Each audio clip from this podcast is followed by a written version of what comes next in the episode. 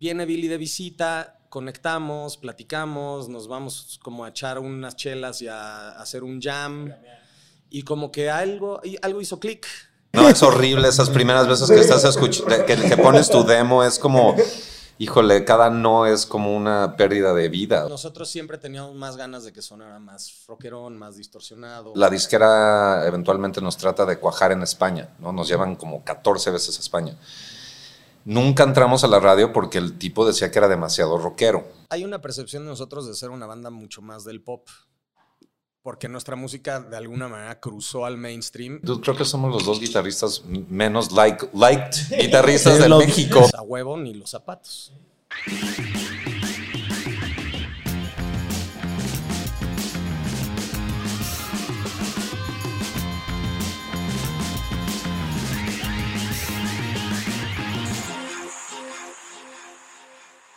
Bienvenidos a un capítulo más de Sellout el podcast de Negro Pasión, www.negropasión.com, la tienda de mercancía más grande de Latinoamérica. Hoy tenemos a un par de invitados que ya teníamos rato queriendo tenerlos por acá. Tenemos a Roy, a Billy y a Motel. ¿Cómo están? Bienvenidos. Oye, muchas gracias. Es un placer venir con ustedes, muchachos. un placer. Estrenándonos en este mundo de los podcasts. ¿Ah, sí? Los padrinos. Nunca hemos hecho uno. Nunca. ¿Cómo? Llegamos como unos, ¿qué? ¿10 años tarde a este pedo? Puede ser.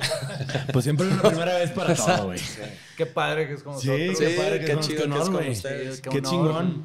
Es que, ¿cuándo, ¿cuándo salió Sellout? O sea, fue, fue medio pegado a la pandemia, Sí, en la pandemia. Diciembre de 2020. Ajá, y, y, yo me acuerdo que le hablé este, a Arthur y le dije, oye, está increíble tu podcast porque como que hace un rato no veo a mis cuates y de repente escuchaba a ustedes y se sentía tal cual como si estuviera jangueando con estos vatos y, me daba como...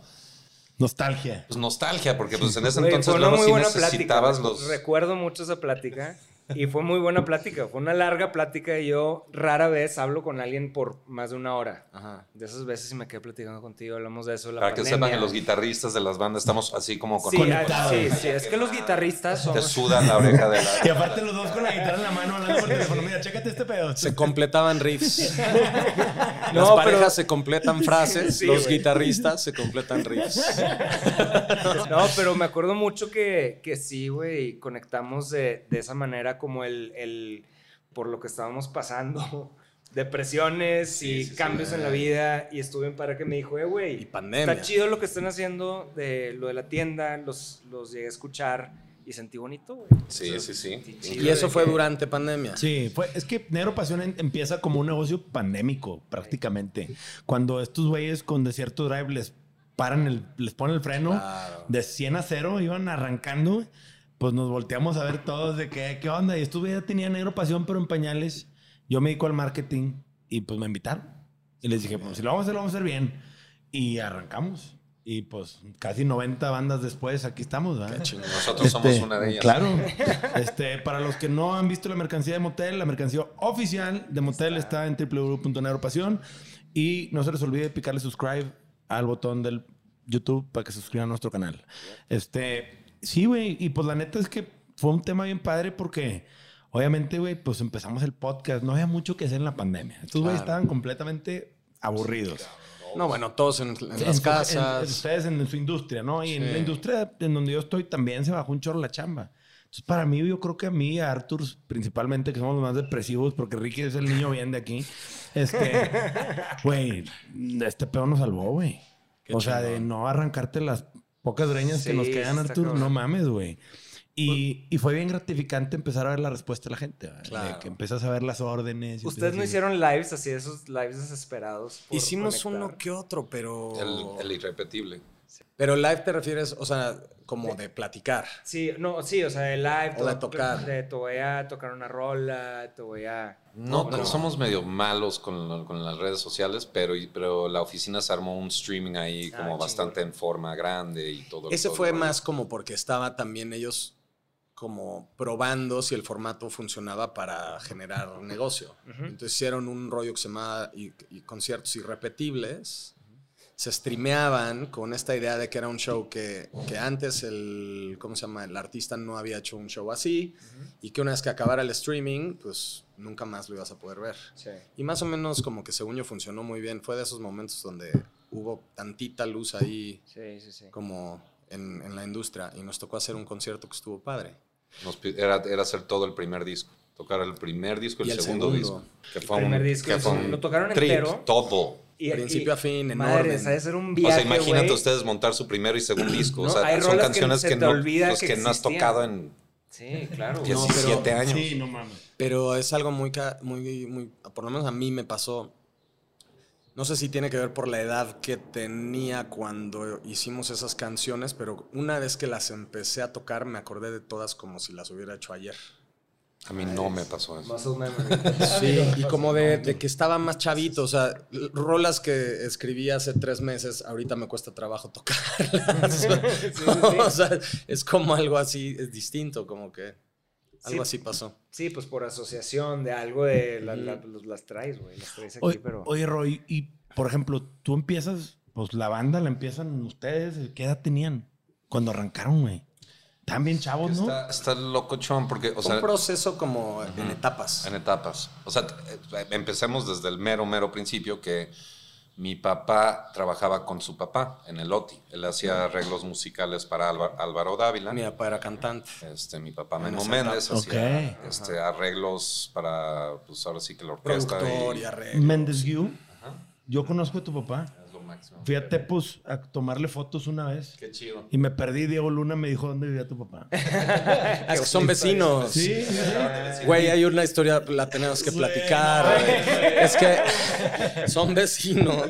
Y entonces, literalmente, yo una vez, como que conozco el otro lado de esa situación, porque una vez rentamos, yo renté la casa de al lado, donde la casa de Diego Luna y entonces literal es pared con pared para poder trabajar en el estudio de, casa de Memo. Y entonces no me acuerdo si fue esa vez que estábamos ahí o no, pero están literal pared con pared y hay una ventana en casa de Memo que en lugar de estar orientada como hacia el... No es cierto, la ventana está en la otra casa. En lugar de estar orientada hacia el Teposteco, está orientada hacia casa de Memo. Y da a una terraza, Y entonces Memo, güey, de pronto como que cuenta de que de pronto se sienta él así como que, pues, güey, a, a, existir. Y como que pues tiene su tacita de té y que de pronto como No, no, no, no, pero dice que, o sea, él está diciendo, pues ubicas cuando pues estás pensando, meditando y pues estás viendo algún lugar. Sí. A nada. A pero tus ojos pero están como... no estás, sí. estás viendo así como pues pensando en lo que tienes que hacer o lo que sea.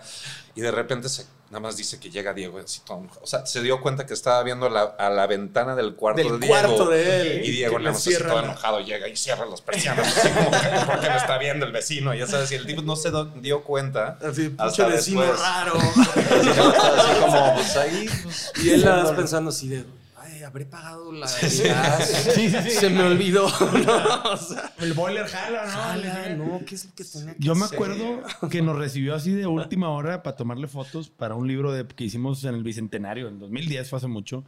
Este, y nos dio un tour ahí en su casa y bien buena onda, estuvimos un rato con él, pero andábamos bien perdidos, güey. Y de repente le dije, ah, mira, vamos a pedirle uh, este, que nos oriente este güey de aquí, bajo la ventana. Oye, compadre.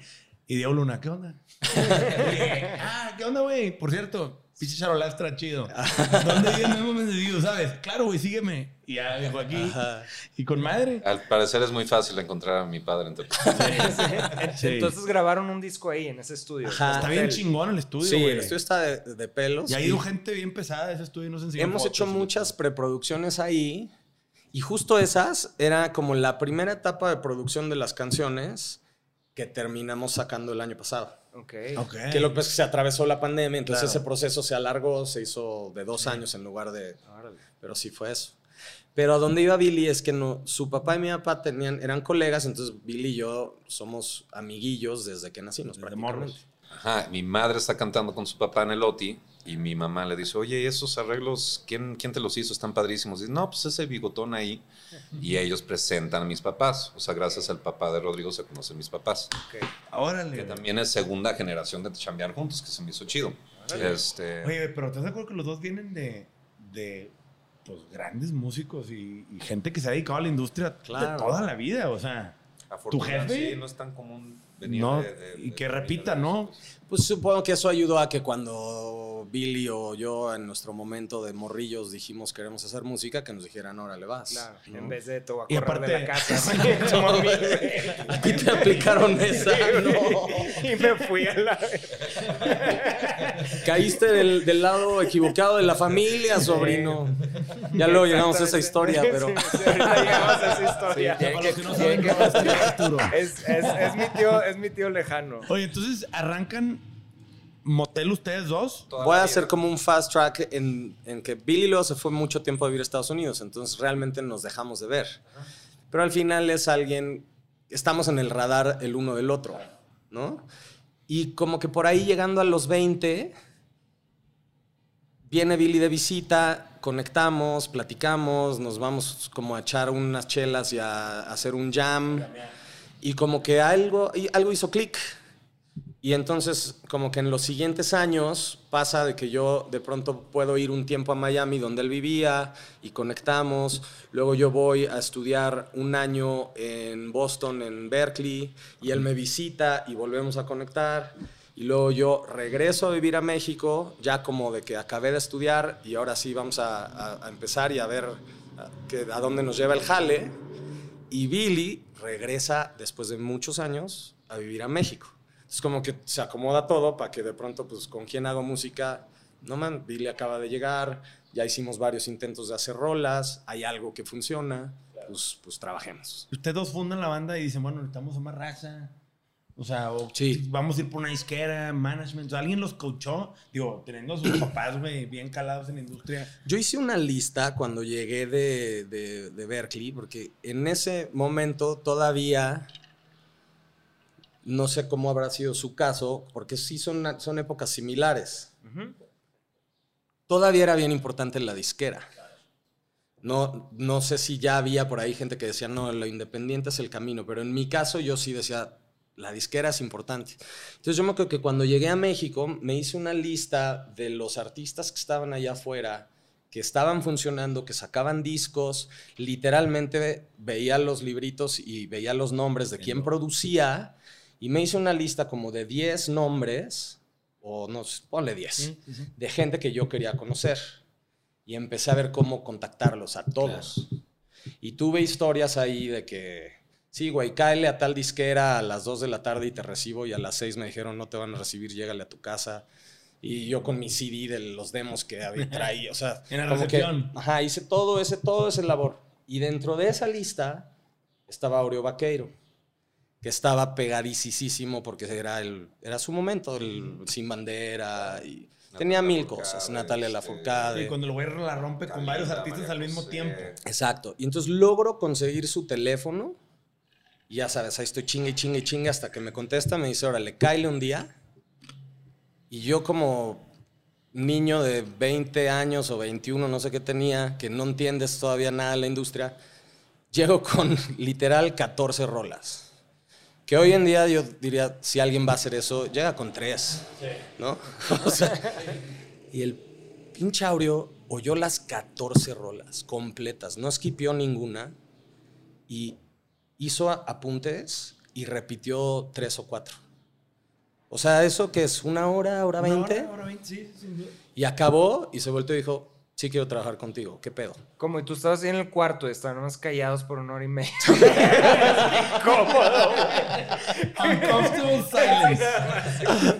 No, es horrible esas primeras veces que estás escuchando, que, que pones tu demo, es como, híjole, cada no es como una pérdida de vida. O sea, Sí, se no te rompe un poquito el corazón, ¿no? No, no, mucho, mucho. O sea, tienes que volver a como salirte de la depresión y retomar la fe para ir a enseñárselo a otra persona. y güey. la gente que está en la lucha del principio, o sea, todos nos acordamos que sí, los nos.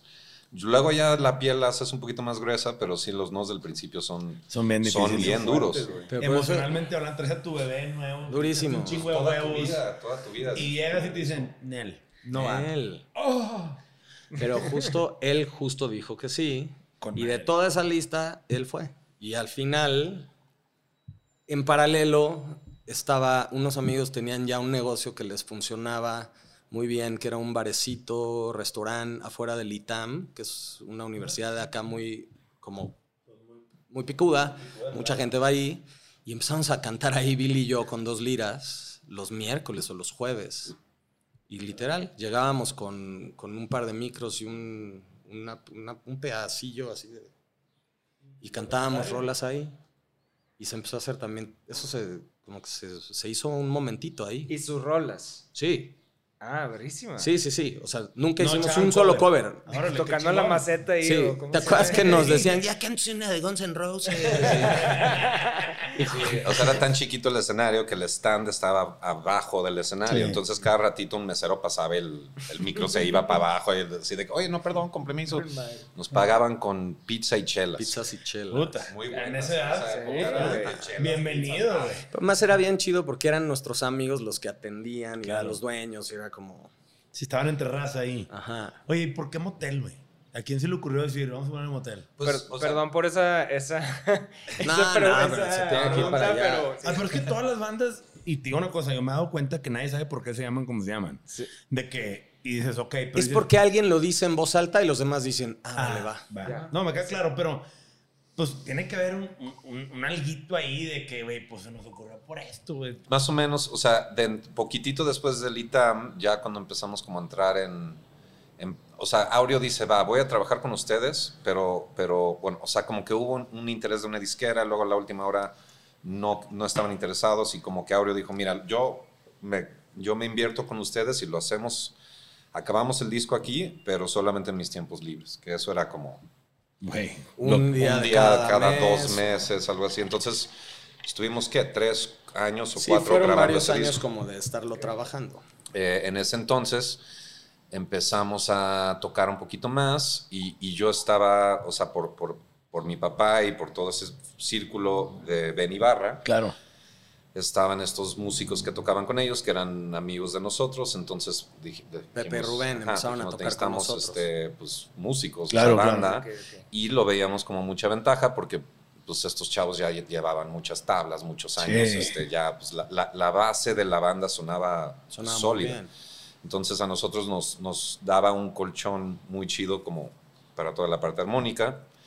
En ese, en ese tiempo estamos pensando en un nombre y veíamos como bandas, por ejemplo, Zoe en inglés es Zoe, ya sabes, o, o como queríamos algo que funcionara bien en inglés y en español Ok. y, y como decías, no, pues este... The Unknown Mor- uh, Mortal Orchestra. O sea, es como de que ni, ni te acuerdas de estos nombres. O sea, A Billy se le ocurrió Revolver y era como, no, güey, esa es una banda de metal, ¿no? O sea, como... Y, y- ajá, y luego yo me acuerdo que yo decía, pues Leslie, no sé por qué pensé en Leslie, la bocina del Hammond, y es como nombre de una niña, pero tampoco jaló. Y justo Pepe dijo, ¿y por qué motel? ¿Qué pedo? Así de, ah, no mames. Está cabrón, a mí me mola el ese. está chido. Es gran. O sea, como que Gran le, nombre para una le dieron una buena identidad al nombre y Sí. conectó bien con la banda, y güey. yo me sí, tardé en entender todo el doble trip, este, alburero. Si sabes, porque pues yo en Estados Unidos el, el motel es, Sí, pues es para pues eso. es una cosa que pasas de cartera. Sí, sí, sí, son Sí, hoteles de paso. No, Sí. no tienen la misma connotación de aquí, de Claro. todo el rollo de que, De que no, te pues, vas a si no- agarrar a huevo ahí No alguien tenías no dónde llevarte a tu novia, Sí, ibas a un ah, motel. Que son de cochera y la chingada. Ajá, y luego ya Me han te- contado. Aprendí a la, a la mala. ¿Se tardan tres años en hacer el primer disco con Auro? O sea, sí.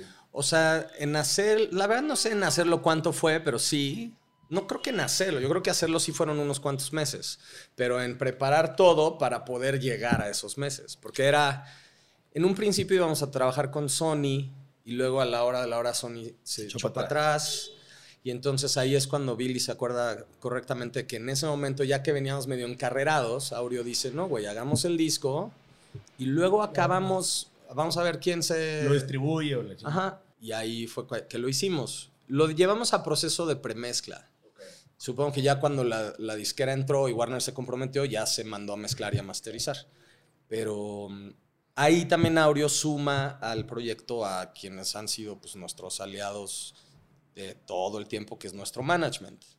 Eran muy, tenían muy buena relación Aureo y, y Seitrack, que son Alex Misraji y Octavio Padilla en ese momento.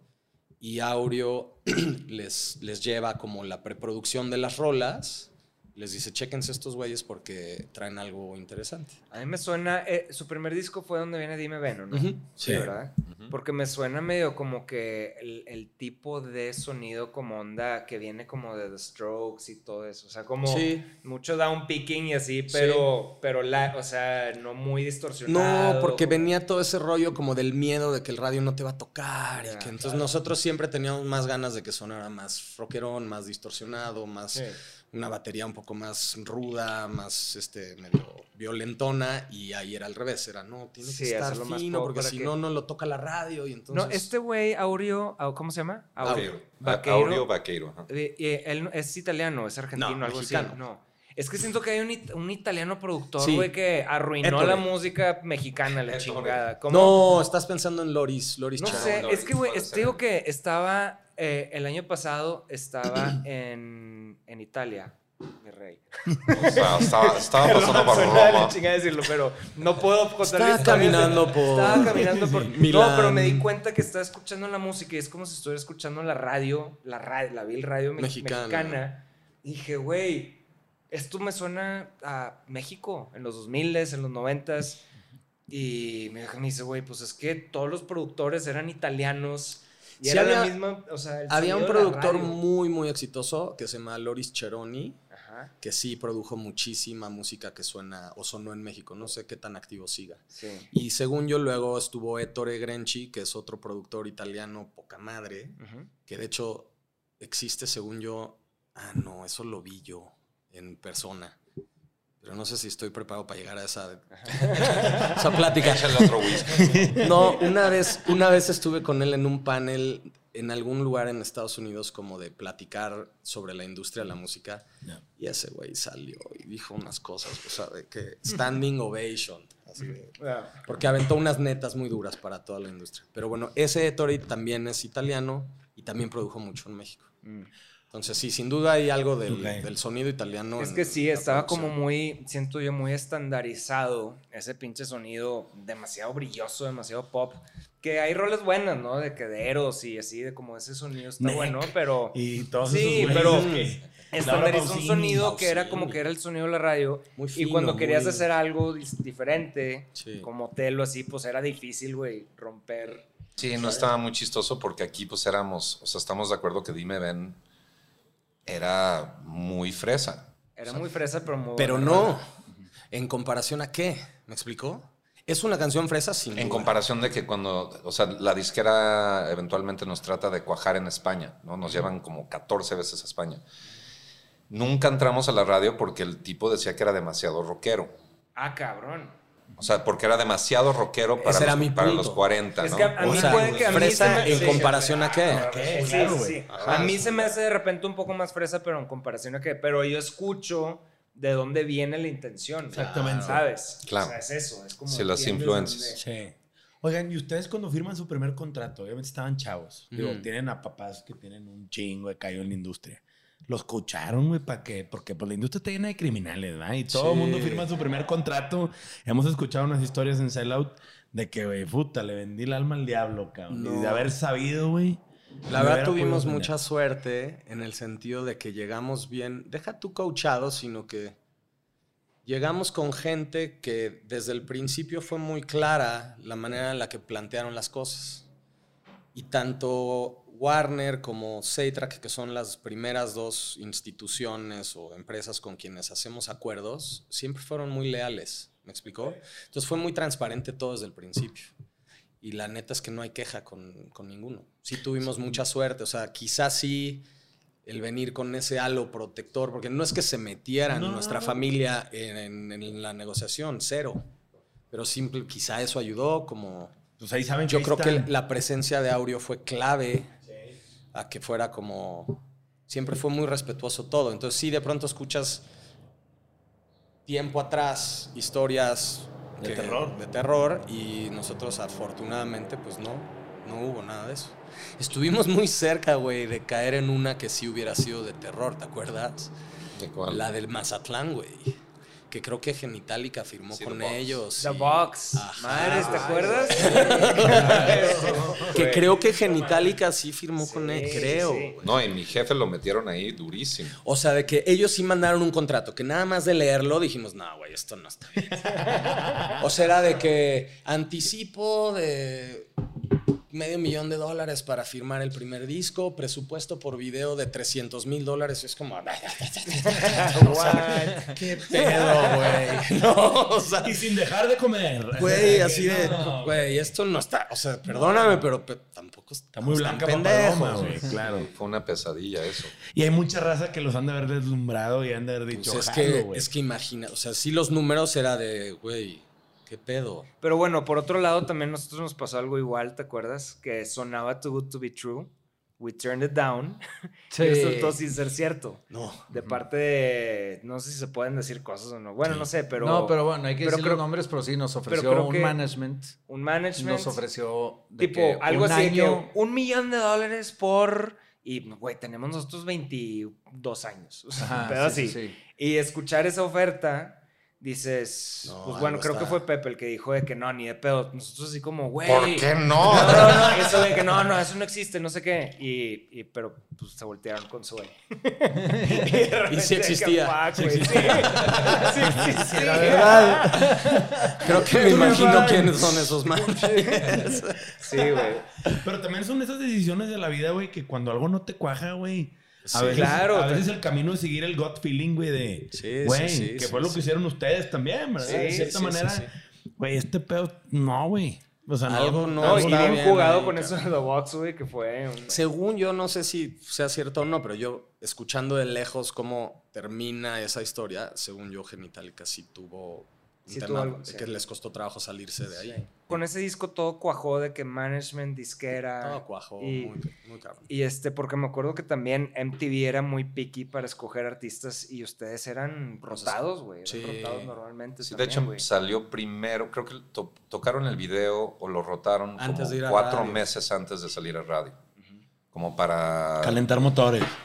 Sí, como para entrar primero por ahí, antes que la, que la radio. Y funcionó. Y funcionó muy bien. Es que MTV era increíble. No, Sí, mames. era- gran era plataforma les tocó a ustedes. Sí. A las dos bandas. Sí, La y- verdad y- es que les dieron mucho, mucha vitrina. Pues es que justo me acuerdo que Arthur y yo de repente en algún momento dado, justo en el puje de todo, o sea, Panda estaba hasta arriba, eh, Motel estaba hasta arriba, y, y ya llegaba un punto donde como que pasó la euforia de que la gente les encanta las bandas y como que ya empezó un poco más los haters, ya sabes, como que ya post, post euphoria. Ajá. Y llegó un momento donde, donde sí era como de que tú creo que somos los dos guitarristas menos like, liked guitarristas de Los- México. ¿no? O sea, sí. nos tiran Los menos por queridos. todos Menos lados. cool, y nos güey. abrazamos. Sí, de brother. Son hermanos, hermanos de la misma tragedia.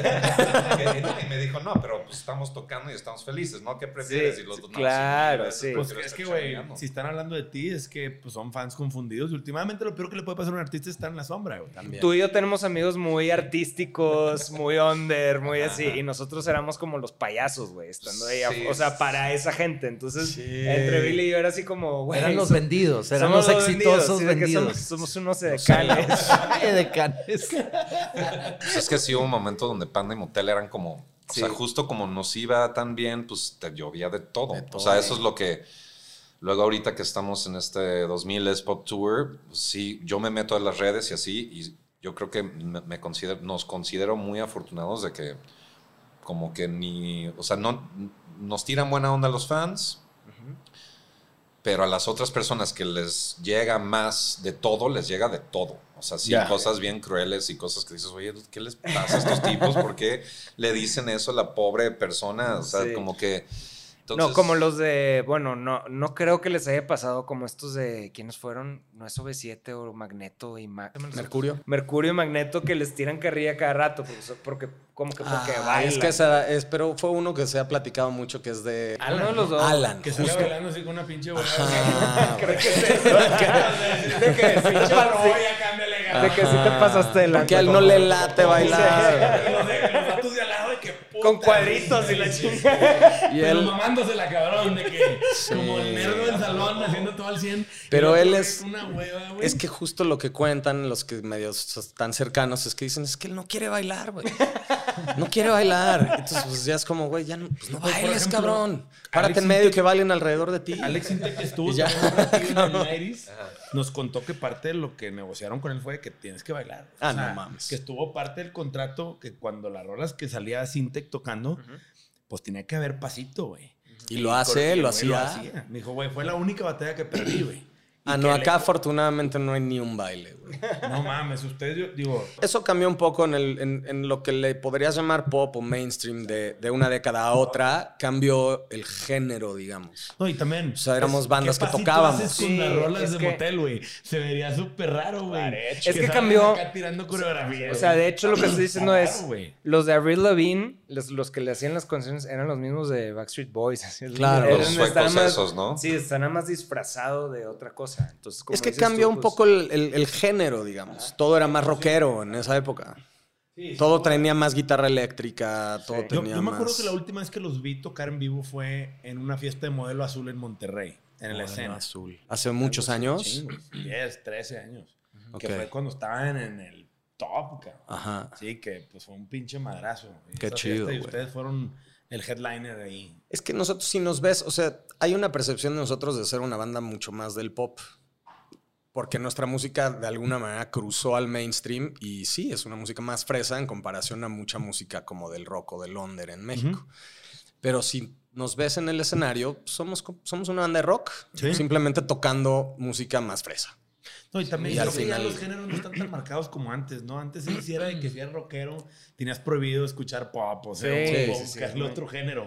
Y ahorita como que ese tema ya se ha calmado un poco, ¿no? Siento Entonces es que sí. entró el reggaetón, entonces todo el mundo está así de, no, bueno, una guitarra está perfecto, lo que sea, folk. Güey, pero a mí me sacó sea. de pedo, me, me llevó Billy backstage al, al pop tour este de, de esta madre. En y sí, Monterrey, en sí. Monterrey y, sí- y me impresionó que sí tocan, güey. Mm. O sea, estaba ahí el guitar tech, güey, afinando las Sí, claro, guitarras. y dije, oye, güey, qué bien, cabrón. O sea, sí, sí, hay... está- Es legit. Es legit. Oye, yo lo que me he dado cuenta es que, digo, entrando un poquito al, al 2000s Pop Tour, o sea, colaboran en, hay rolas de motel que cantan otros, Sí. se unen, o sea, como que hay una mezcla Es un ahí. todos contra So, todos. exactamente. Puta, qué mejor manera de ponerlo, güey. ¿Cómo ha sido para ustedes de ser una banda, pues ya muy estructurada, güey? Se ve que ustedes ya se conocen y pues ahora vas a meterle un chorro de variables al tema desde salir del piso así para arriba. Sí, sí, sí. Y que sales y tienes que colaborar con otros 20 pelados en el escenario, ¿verdad? Sí. Y se arman la trifulca, cabrón.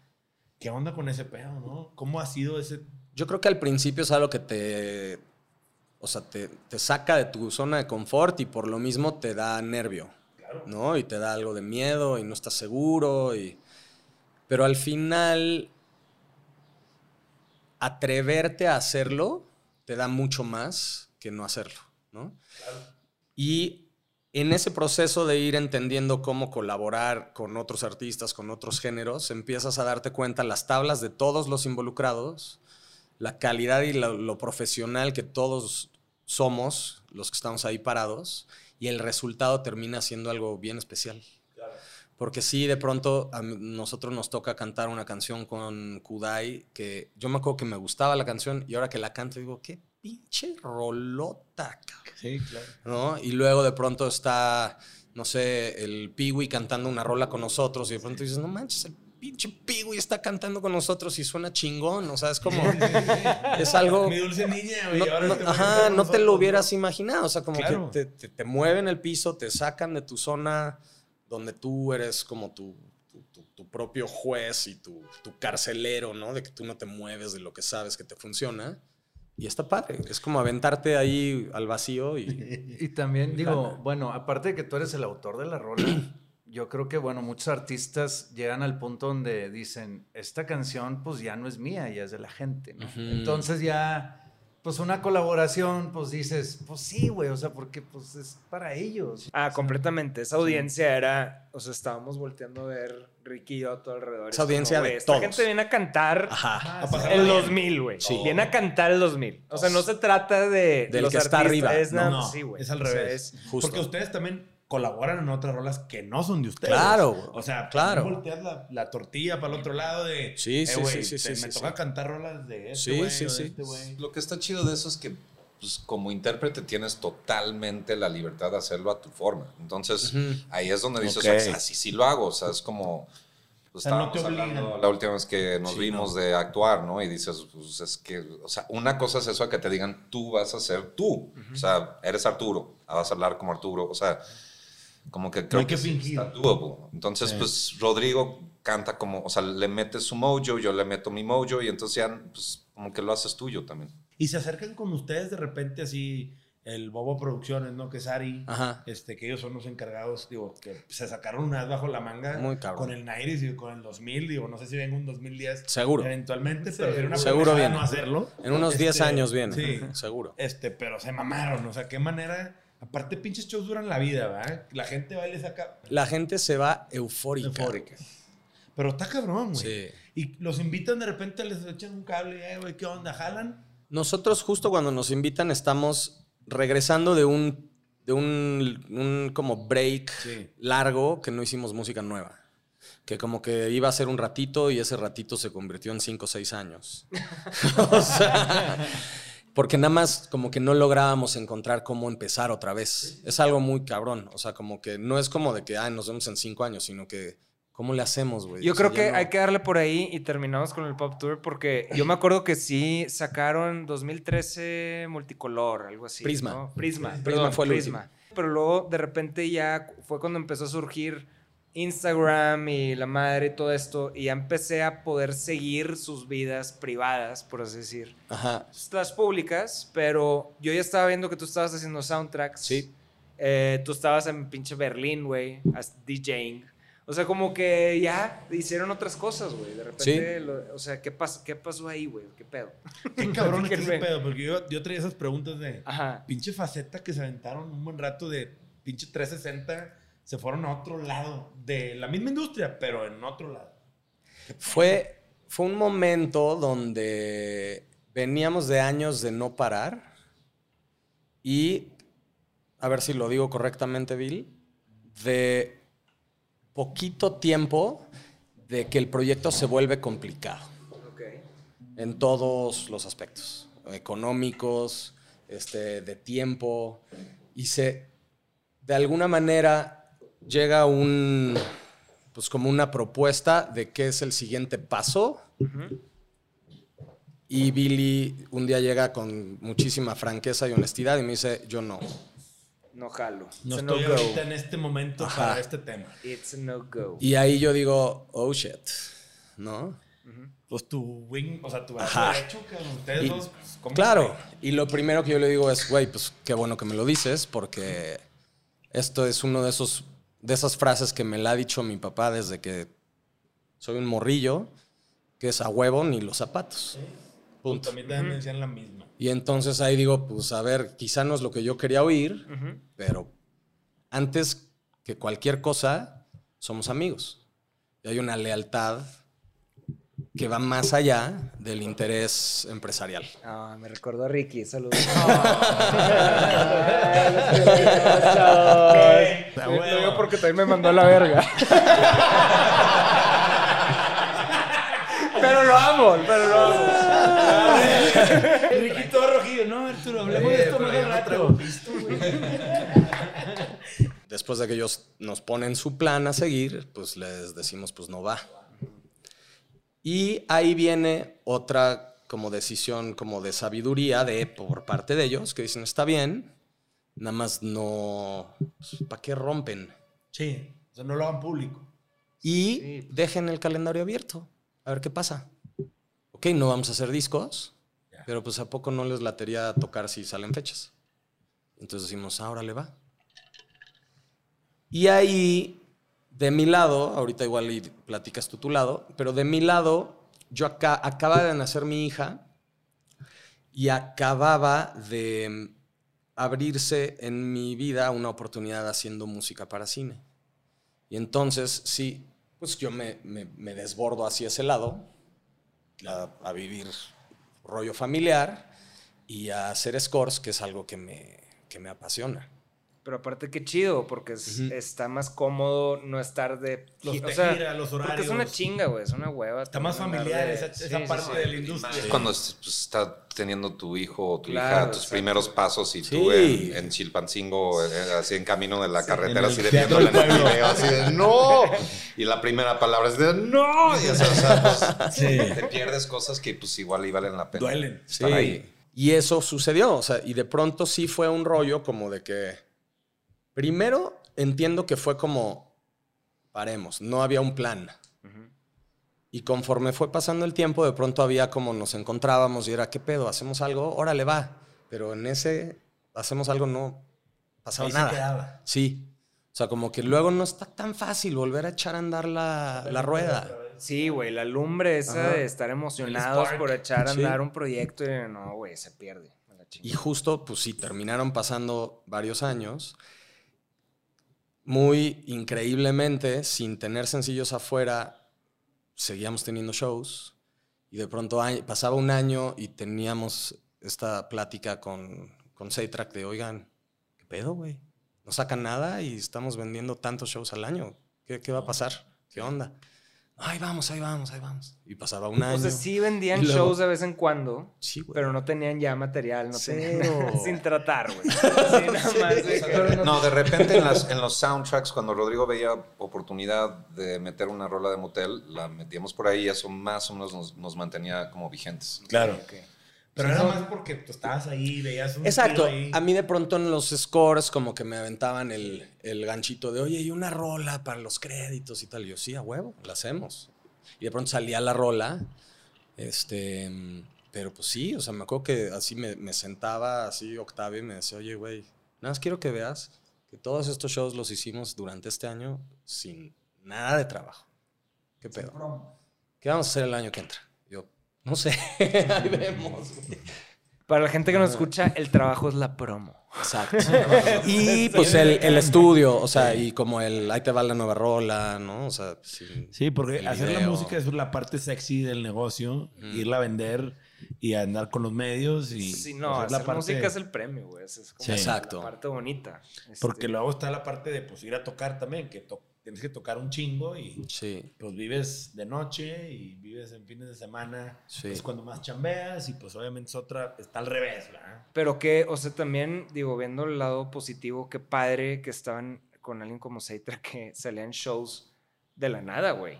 O sea, de la nada, aunque estuvieran ustedes en otras partes de su vida, a no- nosotros con Desierto nos pasó lo contrario, de que como nos quedamos con la, para la gente que no entiende, la, la oficina, o sea, en el caso de ustedes, Saytrack, en nuestro caso era Class Music, cuando pierdes oficina, que es la que te trabaja, güey, Claro. pues como, verga, güey, volver a, hablo? empezar, ¿a quién le hablo? ¿Cómo le hago, güey? Eres nadie sin ese pedo, com- o sea, ¿a quién le hablas para, necesito una entrevista, necesito que me, No o sea, tienes ¿cómo construyo ni idea. Sí, casi, esta casi de que le- te empiezas a acordar de los amigos que medio te habías hecho, de los medios, que dices, oye, Claro, este brother era buena onda, le marcas, a- o sea, como que... Algo que me gustó un chingo de este par de güeyes que hicieron un chingo de relaciones, tanto con colegas como ustedes, que me da un chingo de gusto ver que aunque no se vean tan seguidos, se ven con mucho gusto. Y con medios y con managers y con... Hemos tenido todo tipo de gente aquí en el podcast que hablan bien de este par de güeyes, que la neta eso está chingón. Súper. Porque, güey, mucha gente y muchos artistas no consolidaron relaciones y cuando se ven en una situación similar, Claro, pues puta, güey, volteas para el cielo, cabrón, a ver qué cae ahí arriba y regularmente no cae ni madre. claro. Este, y, y sí, yo me acuerdo con Desierto estos güeyes, pues de cierta manera era, pues tocaron muchas puertas y es bien difícil que te las abran porque te Es que que tú, volver ¿dónde a está todo lo que traías? Claro. Eso es lo que queremos. Ah, güey, pero date la oportunidad de escuchar esto nuevo. Híjole, pues qué. Allá que Me acuerdo estar, ir a, ir a Saytrack, estar platicando con Ham. que tengo esta música, mis demos, ¿no? Así como empezando. Y tipo, un, un, un Ah, una cuadro pecera. gigante de los Zoé atrás. Ah, sí, así claro. que viéndome. Y yo, pues tengo esta música y pues normal, ¿no? O sea, hay que, le damos, me, me apoyas. El güey, ay, no, no, no, no. O sea que, ¿cómo están, cómo están tus números de las redes? Sí, yo, ya sé, ya Perdón, sé. ya sé. red- ¿qué es Mi redes? Facebook El está chido. El Facebook, el Instagram, bien. No, Mi no, no. MySpace, boom. Y ya, no, y dije, no, güey. Esa- Esa está perdido. Esa es la o que más duele, güey. Sí, güey. Está cabrón. Que todo se mide a través de los números hoy en día. Y eso es una tragedia para... El artista, ¿no? Y, y más, digo, no sé si estén ustedes identificados, pero para, yo siento, no sé si es generacional o si es de los que somos como Billy y yo, de nuestra generación, pero es como, a mí Instagram me encantó cuando se trataba de ver cómo la gente que tú sigues ve al mundo. Esa era mi red social favorita. Ver tu foto de lo que tú estás haciendo, lo que tú decidiste que era el mejor atardecer, lo que tú pensaste que era eh, la mejor pieza de arte del museo que visitaste. Eso para mí era la maravilla de la red social. Y hay, algo pasa en los últimos años, no sé cuándo, que la cámara se volteó. Y ya no es lo que tú ves, sino es véanme a mí. Y en ese momento yo hice cortocircuito absoluto. Es cuando salieron las stories, Sí, eso está increíble, ese pedo. En el momento que se trató, véanme a mí, quién soy yo, este soy yo en el mundo, o sea, como que, o sea, se me hizo de que, y yo naturalmente le puse un repele y yo seguía haciendo el Instagram viejito y entonces mis números están en el inframundo. Pero soy feliz. Pero lo padre, lo padre es que ahorita, ahorita lo cool es, lo, cool y para la generación, no, la gente que tiene 20, 21 años es no tener redes. Ah, sí, sí, sí, La neta. y ya no pone nada avatar. Ser rebelde. Ser rebelde, güey. Eso de tomarte una, una story en es de pinches canes. ¿Qué pasa, no? O sea, hay, hay, hay, esperanza. Hay luz al final del túnel. hay esperanza. El, punto que dice Rorita Madres me, me acaba de explotar la cabeza con ese pedo. Querer pretender ser alguien que no eres, viviendo una vida que no es la vida que vives y, y, no estás expresando lo que tú ves hacia afuera. Estás queriendo complacer a alguien que ni te conoce de que te vea, y es voltear la cámara, güey. Ese pedo. Sí. Madre. Pero te, estás cabrón, te la mamaste con ese, este, con esa conclusión, bueno, con ese, esa, reflexión. sí, güey, esa observación porque sí, para mí era un, una, o sea, es una expresión artística también de cada quien, güey. Sí. O sea, es su manera de ver el mundo. Sí que es lo que en lo que un artista trabaja, por ejemplo. Entonces era una herramienta bien padre y justo como dices cuando cambió, La voltearon y ahora son todos selfies y todo yo y todo véanme y de pronto es como no. Qué bueno. Creo que tampoco le hubiéramos entrado en nuestro, o sea, cuando estábamos en esa edad, creo que tampoco nos hubiera interesado tanto. Es que nos tocó, la verdad, el momentito que nos tocó a nosotros de la música, que siento que fue la colita de lo que era la gran industria, era hermosísimo. Sí. Porque era, güey, haz tus rolas, ensaya, produce un disco. O sea, y, se, y, a la gente le late oír un disco y van y lo compran, güey. Y, y, es suficiente. Y que te vean de pronto en una entrevista en una revista y, un, y tu video. Con eso. Y de pronto se volvió ya un rollo de hay que estar adentro de la vida de las personas porque si no, no conectas igual. Y ahorita que, por ejemplo, he estado haciendo música de no sé qué y para mí es, pues, puro perder dinero, güey. O sea, porque es amor al arte, es nada más los... Sí, pero lo hacías desde antes. Sí, sí, o sea, así llegaste a estar en Panda. Todos, todos llegamos a estar encerrados en nuestros cuartos solos muchas horas con tu instrumento. Ah, muchas claro. horas. No, pero bueno, también en Panda ya estábamos... No estar sin él. Sí, me mola a mí estar tocando, güey. Por este, eso, pero... lo que voy es que regresas a ese núcleo porque en teoría creo que es el lugar más sano del arte. O sea, en realidad, si, si lo haces por el amor y el respeto de hacerlo y para sacar algo que tienes que sacar, creo que ese es el lugar más sano del arte. Todavía no hay veneno, no hay expectativas, no hay opiniones, no tienes que superar nada, no tienes que hacer algo mejor que el otro, no, no, no, no estás haciéndolo para entrar a ninguna escena, para complacer a nadie, más que tus, tus diablos y sacar lo que tienes que sacar. O sea, lo haces para ti y creo que eso se escucha, o sea, se, se, se capta. Tú me diste una vez una, medio que una, una bofetada, güey, con guante blanco sin que lo supieras. Estábamos en, en ahí por Main Entrance en, en Monterrey. Estamos agarrando el pedo tú y yo. Me dijiste, güey, ¿un palomazo o qué? Ajá. Y yo, este es pendejo. dije, este es pendejo. Y tú de qué, ¿pero por qué, güey? Yo, no sé, güey, pues porque no me van a pagar. No sé, ¿por qué me voy a subir ahí? En un antro, en un antro. En, sí, en un bar que tenía. Que había música, había, instrumentos. Ajá, había música en vivo. Y, y yo, y digo, yo soy muy amargado en la vida. Como- Pinche como pedorro. Pinche pedorro, sí, por pedorro. y, y le dije que un palo más y yo, no, güey, es como, guácala, güey. O sea, güey, para mí me pagan para eso. Y tú de que, ¿no te gusta la música o qué?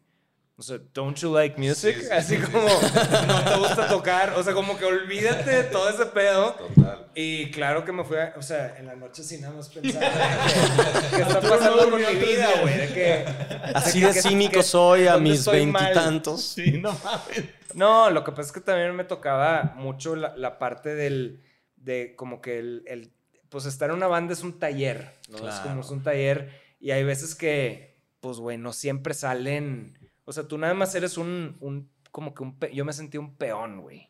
Siempre. Como que el- no entro a la banda porque me daban muy bien mi lugar, pero estaba como que No, muy, o muy sea, más bien colocado. un Es- engrane. Un engrane, sí. Sí. un- o peón sea, sí, un- muy Sí, peón no, Sí, no, creo que es es. peón. No, peón más bien como que con management. Pero era más bien como el, la parte donde dices, es que, güey, lo que yo quiero no sale, pero es como un trabajar en equipo, güey. Y nada más que la visión, pues no era, nunca era mía. Sí, Y- sí. Sí, no, y yo ahorita tocar solo, o sea, yo sigo sin querer tocar solo, no me, no me late. Y ahorita todo el rollo electrónico es mucho de, de estar tocando solo. Y yo dije, no, es un lugar muy triste, un escenario para un guitarrista atrás de un DJ booth ahí con la Sí, guitarra. sí, sí, no. O sea, de entrada, si estoy haciendo las cosas que hago con los efectos y los pedales, que es gran parte del guitarrista, la gente nada más piensa que me estoy drogando. O sea, como que nada más agacha, se levanta. O sea, dices, "Dude, ese tipo no, no ven la magia del efecto. O sea, el es- espacio para, el para un guitarrista tiene que ser donde ves el cuerpo completo y puedes ver si... Pon una cámara, güey. Ellos se imaginan ahí un pinche stash ahí. con los pedales. Creo, creo que es buen punto, o sea, es buen momento para que tú platiques tu historia de qué sucedió ahí, cómo terminaste en, en las Europas, güey, tocando. Mi camino fue un DJ. po- poquito más, con más paradas, a ver si lo puedo reducir. Este, durante el tiempo de motel, eh, yo empiezo a cotorrear y a janguear con unos cuates que se llaman Disco Ruido. Era una banda como LCD Sound System Sí. en México. Era electrónico, pero tenían batería y tenían este live band. este, Padrísima banda. güey. Padrísima. yo llegué y vi, vi esa banda y dije, dude, estos tipos tan increíbles son mis cuates. Y un día me invitan a tocar, a grabar unas guitarras y dicen, güey, ¿qué onda con tus sonidos? Suena. Dije, sí, no soy muy virtuoso, pero sí he invertido en, en un sound. Eso es como. Tu lo firma. tomo muy en serio. Que eso, perdón, nada más para poner el paréntesis, desde que empezamos a tocar era de lo único que hablabas. The sound. Había alguien, al- una, una persona como medio, pues que, que te influía, que te decía, primero que nada, tienes que aprender a sonar con un pinche ampli, nada más. Y después te compras un pedal. Y después te compras otro. Otro pedal. Sí, lo dominas. Pero Lo- está muy cabrón que sí, lo, te lo repetías en tu cabeza desde que tenías 19 años. Sí. Muy chingón. sí. Estabas in pursuit of sound. igual Sí, que me acuerdo de gira de repente. Chingón, todo ese Sí. pedo. De repente veías un guitarrista que cortaba así que- y decías, ¿qué onda con ese tipo? Claro, o sea, güey. cortaba toda la, todo, así. Es, es que mucha gente habla, digo, perdón por el paréntesis, pero decir, puta, la letra, la letra, pero también la música, güey. Es todo. Es todo, cabrón. Y no nada ¿Quién más- se acuerda de, pues hay, hay, es la, es- o sea, Guns N' Roses, güey. No, pues son Sweet guitarras. Child of Mine, Exactamente. o hay riffs que son. ¿Qué, qué- qué es más importante en esas rolas? Puta, ¿de qué se acuerda más la gente? Puta, Pero- ¿quién sabe? O sea, Pero llevándolo como a aterrizarlo de la, la manera en la que un guitarrista puede funcionar, o sea, hay, hay muchos que como que piensan que si no eres virtuoso y no hay un shredding así a mil por hora, No es técnico.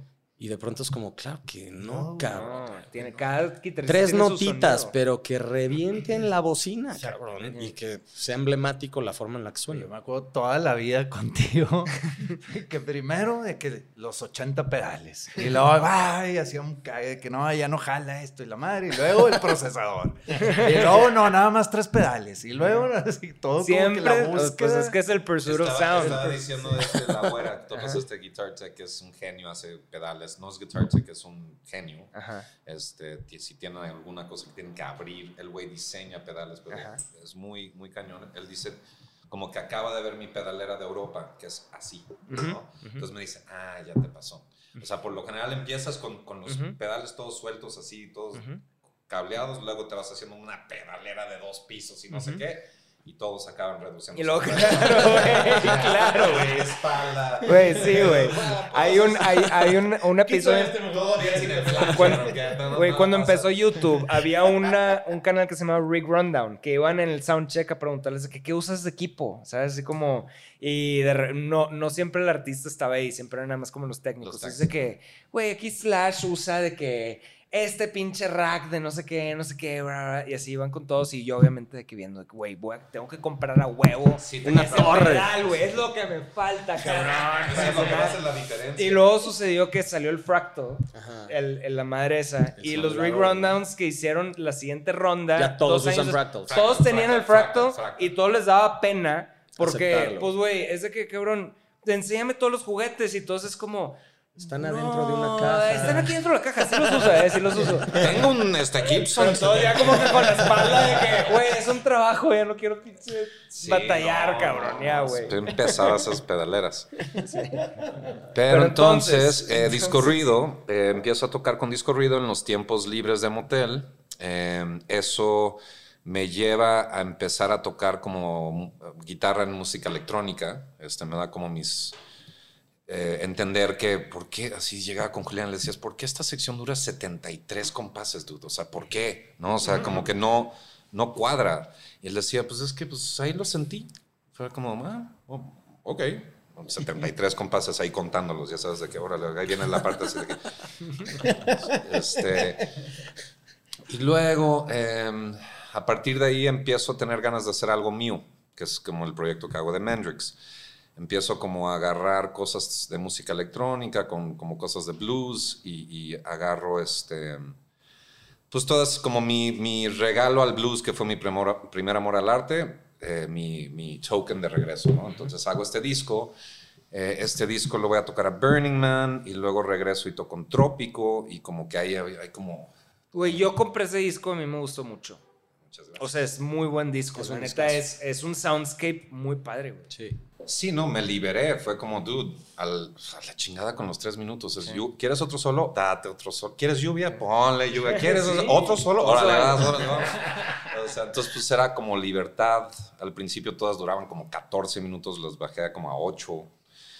Eh, y todo esto como que empieza a tener mucha fricción. Yo invito a Julián, que es como el- la cabeza de Discurrido, a tocar conmigo en ese proyecto en vivo. Llegamos a Trópico, la rompemos bien cañón y, y ahí es donde como que empieza a haber mucho movimiento con este rollo. Hablo con Rodrigo, le digo, oye, pues quiero hacer, quiero como clavarme en este rollo un rato. Este, esto continúa, continúa y, y me estoy empezando a dar cuenta que como que no se venden mucho los shows. Eh, el, también el rollo de tener batería en vivo es como el instrumento más complicado que puedes, Sí, eh, porque necesitas consola, necesitas ingeniero, necesitas muchas cosas que, muchos venues no tienen. Entonces de ahí empieza a salir el rollo de DJing, porque digo, pues es que gano más lana por poner mis rolas como DJ que ah, tocándola en vivo, como que no, no como que todo eso se cae en, en- en cuestión de los shows en vivo, que está muy chistoso porque eso me lleva a la próxima etapa de la vida. Como que se empieza a frenar un poco, yo estoy ya tomando lo de DJ y entra como este post carrera de motel, depresión, que dices, dude, o sea, llevas nueve años o de promo, o con el manager, o de gira, o con foto, o con video, o con entrevista, o con... O sea, todo el tiempo tenías que tener esta como sonrisilla, ya sabes. Y, y supongo que todos estamos de acuerdo que cuando estás en esas giras así como sin parar, tienes que tener una- un nivel de energía guardado para ti. Porque sabes que vas a tener que hacer el show, sabes que tienes que hacer la entrevista, o sea, como que no, no te, no sé, te proteges de una cierta manera porque si tuvieras la opción de no hacerlo, lo haría. Dirías, no, pues no voy. Claro, exacto. Pero tienes que estar ahí y entonces de repente estás ahí y dices, bueno, pues ¿qué hago? Pues lo libre, o sea, la sí, libras. lo que pasa es que para, ven- o sea, para tener que vender tu show tienes que hacer promo y esa promo tienes que estar sonriente y no es auténtico. Y uno se siente, no se siente auténtico, Sí. sientes que estás actuando. Pero pues es lo que vende y te, y te sientes falso porque le estás Sí, vendiendo no. una falsa. Y te sales de tu hotel y te apañan con fotos. Y te- o sea, en ese entonces era, era más Sí. ese rollo, ¿no? Este, Entonces de repente, pues es la primera vez que como que me puedo deprimir. O sea, en realidad, en años, en 10 años o no sé cuántos años. Entonces, pues le entro chingón. O sea, me, me clavo en un, en un estado donde digo, mira, la neta no quiero hacer absolutamente nada más que hanguear con mis amigos y hacer música. ¿no? O sea, como que, pero, pero sin intención, también curando esa parte, sin intención de nada más que borrarlo el día después. O sea, como que música por hacer música, sin, sin nada de... Para ti. Sí, para, ahí, para, para hacerla. O sea, nada más que a eso me lleva a un amigo que se llama Lalo Limón. Él era cantante de Levarón. Y él empieza a hacer estos como jams nocturnos que eran como unos desmadres, pero se juntan los de Reino, los de Soel, los de este, como varias bandas ahí que están como pues dicen, pues vamos a echar relajo con un estudio y está chido. Entonces llegabas y había todos estos tipos como echando jamming. También José de Da Punto Beat, que era como uno de los productores. Este, también Netito García, que es este eh, otro productor amigo. Este, entonces empezamos a tener estos rollos, este, que eso eh, se acabó yendo ya a un lugar muy oscuro. Acabamos mudándolos a mi casa como para retomar un poquito más la parte de la música. Y de ahí el Lalo dice, oye, pues estaba pensando en hacer un venue y hacer este mismo concepto ahí, ¿no? Se va a llamar departamento. Güey, gran pues, lugar. Ok, pues no sé, brother, o sea, pues es como jamming con gente, borrachos, los instrumentos, o sea, van a querer agarrar las cosas, se van a querer subir a agarrar el micro, o sea, no sé qué tanto. Dice, mira, vamos a intentarlo y vamos a ver qué pasa, ¿no? Y empiezan a hacer todo este concepto de departamento, de los jammings y de la improvisación. Em, eso, si sigues adelantando, lo del DJ sigue evolucionando, sigo sacando tracks, me llevan eventualmente a tocar a una fiesta Rusia en el Mundial. Este, wow. Que está muy Tranquilo. What the fuck, güey. Rarísimo, rarísimo, rarísimo. Pero pues es el Mundial y de repente estoy ahí eh, dejando a mi prima en su hotel y subo a la azotea y ahí están los Molotov. y digo, ¿qué hacen aquí? Y dice, ¿tú qué haces aquí? Y así de, pues voy a tocar en una fiesta como de 3 a 5. ¿Quieren jalar? Ya sabes, las fiestas electrónicas van en horarios más... Más atrás. todos así de, pues, pues yo sí jalo, Tito y Paco, ¿no? Pues ahora le va, pues me acompañan a este rollo como fiesta de...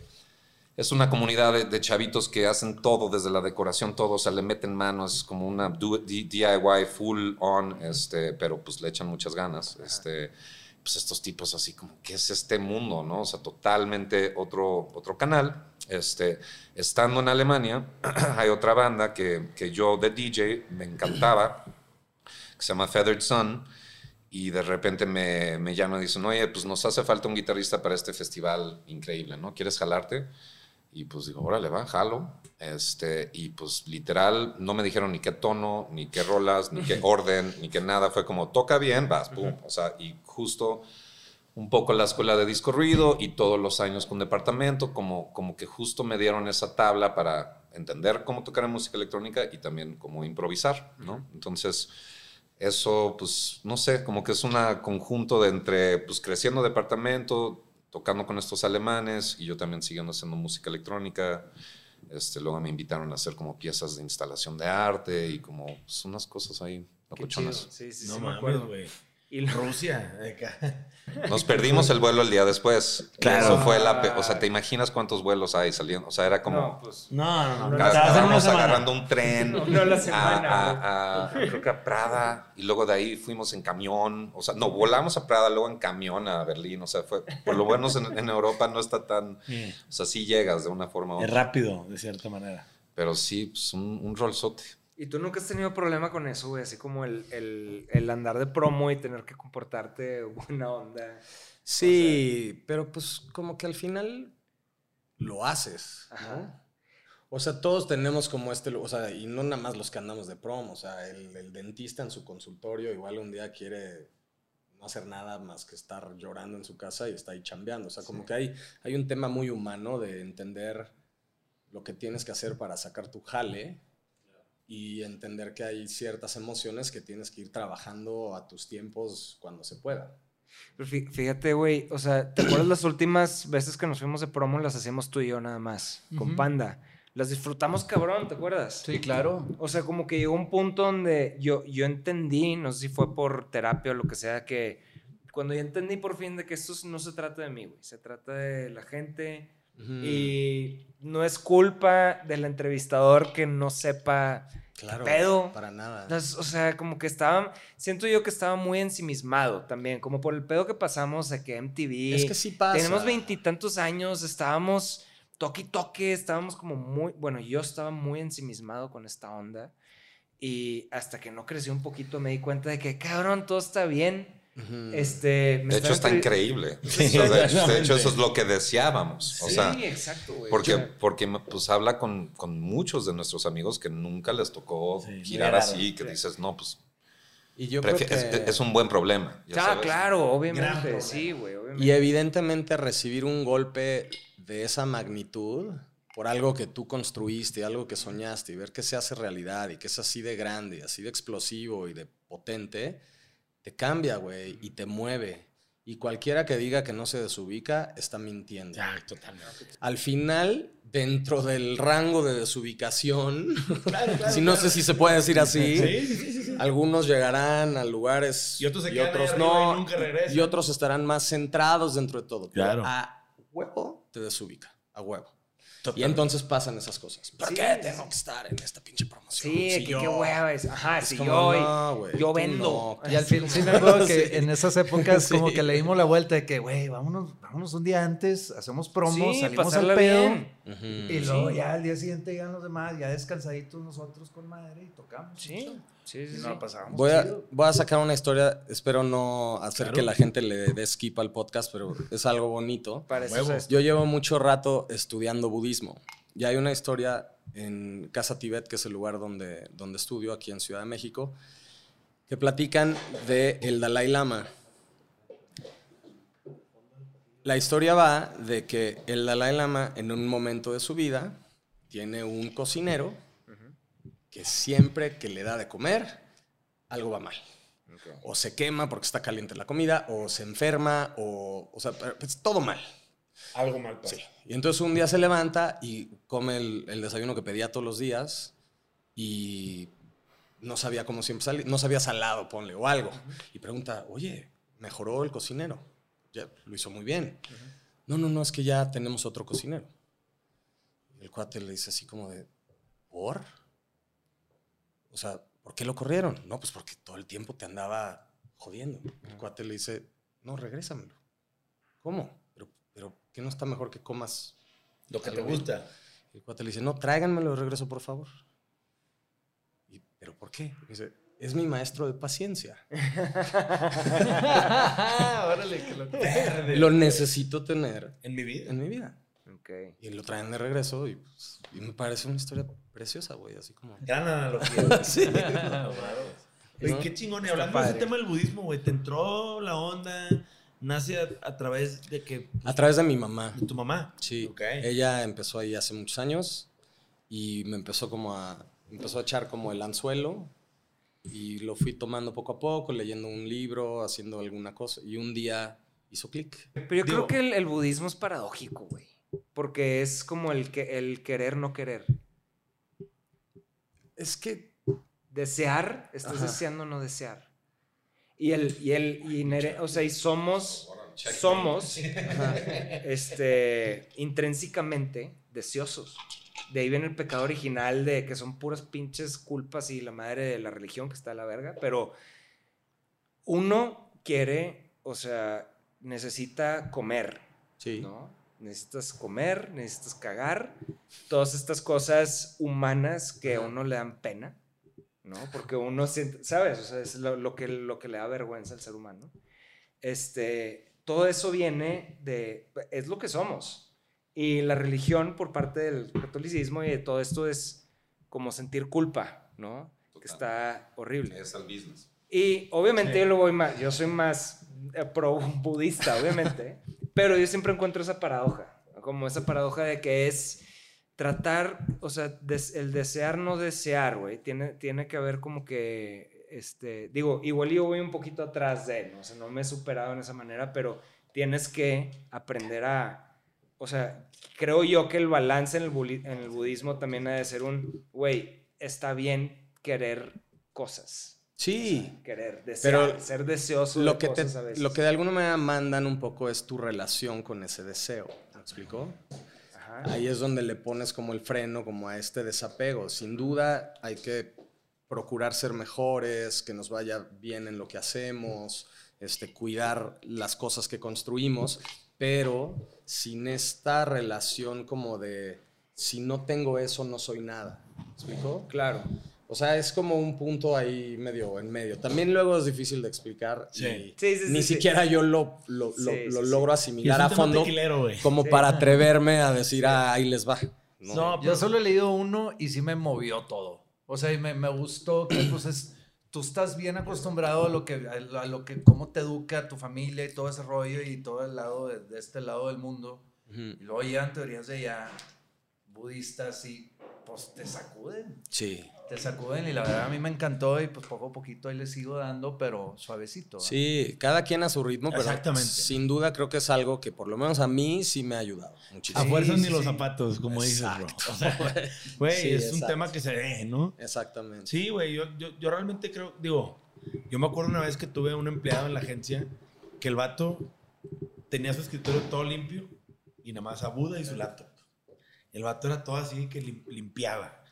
Y el vato, güey, decía, es que entre más variables le metes a la vida, más complejo es todo, güey. Tienes que aprender a soltar. Y tiraba como ciertos pis que decías, a lo mejor mucha gente se puede llegar a decir, ay, qué mamador este este pedo. Pero por otro lado dices, güey, entre más variables le metes a la vida, sí es más complicado. Sin duda. Y aprender a soltar es chingón, cabrón. Sí. Y aprender a decir, no puedo controlar, dale para adelante. Está chingón a veces, güey. Sí, claro. Y a veces está chingón decir, si soy el número cuatro, está mal, no mames, no hay pedo. No hay pedo. Sí, o sea, como que yo, yo lo poquito que sé del budismo es que es medio liberador, güey. En mi caso lo es. O sea, al menos así lo siento yo. De que, güey, estamos acostumbrados a estar todo el tiempo en competencia y, y querer más y, más. Y, dices, tu puta, y está mal estar donde estás, güey. No, y, espérate, I, came across es como un, un, un hater, güey, de, budismo. No, no, no, me embola. Materialismo absoluto. me embola. sí, sí leí el de, el de Gautama, cierto, pero la Biblia no. O sea, sí me embola esa madre y que, o sea, qué padre, sí es... Sí, güey, es súper chingón, güey. El, budismo es, muy padre. Oye, Roy, por ejemplo, tener papás, digo, aplica para los dos, tener papás en la escena Sí. en el medio artístico, ¿no? Obviamente tu mamá en televisión, tu papá, pues, obviamente en la música, pues, tu jefe, no mames, es una institución de hacer rolas, compositor y la chingada. Pues, güey, ese pedo no te da, te da sombra o no. O sea, como que madres, güey, mana, soy el hijo de Pati Chapoy, puta madre. O sea, según yo, sí te la da porque sí, pero no te la da porque tú no conoces otra realidad. Exactamente. Es lo que conoces. Para ti, tu papá o tu mamá no es la persona famosa es tu papá y tu mamá. Punto. Y eso es difícil de, como de, explicar. Pero, por otro lado, sí, sí existe esa cosa de que, pues sí, en la vida, a la fecha, todavía hace no mucho alguien me tagueó como, se puso como de, moda en, en, Twitter y en ese mundo el hashtag NepoBaby. De nepotismo. Cierto. Un Nepo baby, güey. Nepotismo y bebé. Y de pronto alguien me, Como Baby, pero me lo, me lo tagueron nada más con buen pedo. Me, pusieron mi Nepo Baby favorito, Rodrigo Al final. Dices, pues es un cumplido, pues güey. Sí, o sea. Eh". pues es que yo sé que no. O sea, luego la gente no entiende que son cosas distintas. Mi mamá sí es una persona extremadamente famosa y conocida en México, pero de un lugar que se llama televisión. Eso no tiene nada que ver con el mundo de la música. A veces a la gente que como que sí, no, imaginan que sí. ¿No? que la de, el que sale en la tele también es el dueño de Sony, que también es el dueño. Y nada, ¿no? Son cosas distintas. Quizás si yo fuera un presentador de televisión, pues sería un poquito más claro ese, Nepo baby. Ajá. Pero bueno, me, tocó- me acuerdo que lo vi y como que primero dije, "Mm", y luego dije, ah, no, me están tirando buen pedo. ¿No?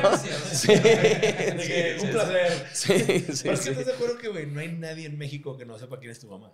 O sea, es una cosa impresionante, cabrón. Sí, Pero sí, te voy a decir O sea- algo, eh, no tiene todo el tiempo que los he conocido los dos, güey. Yo creo que la mitad del tiempo que los conocí supe de eso, güey. O sea, no, ni al pinche caso. Bueno, Como lo que dices, o sea, ni al caso de esa madre, Yo me güey. acabo de enterar porque yo googleé a este güey Ujú.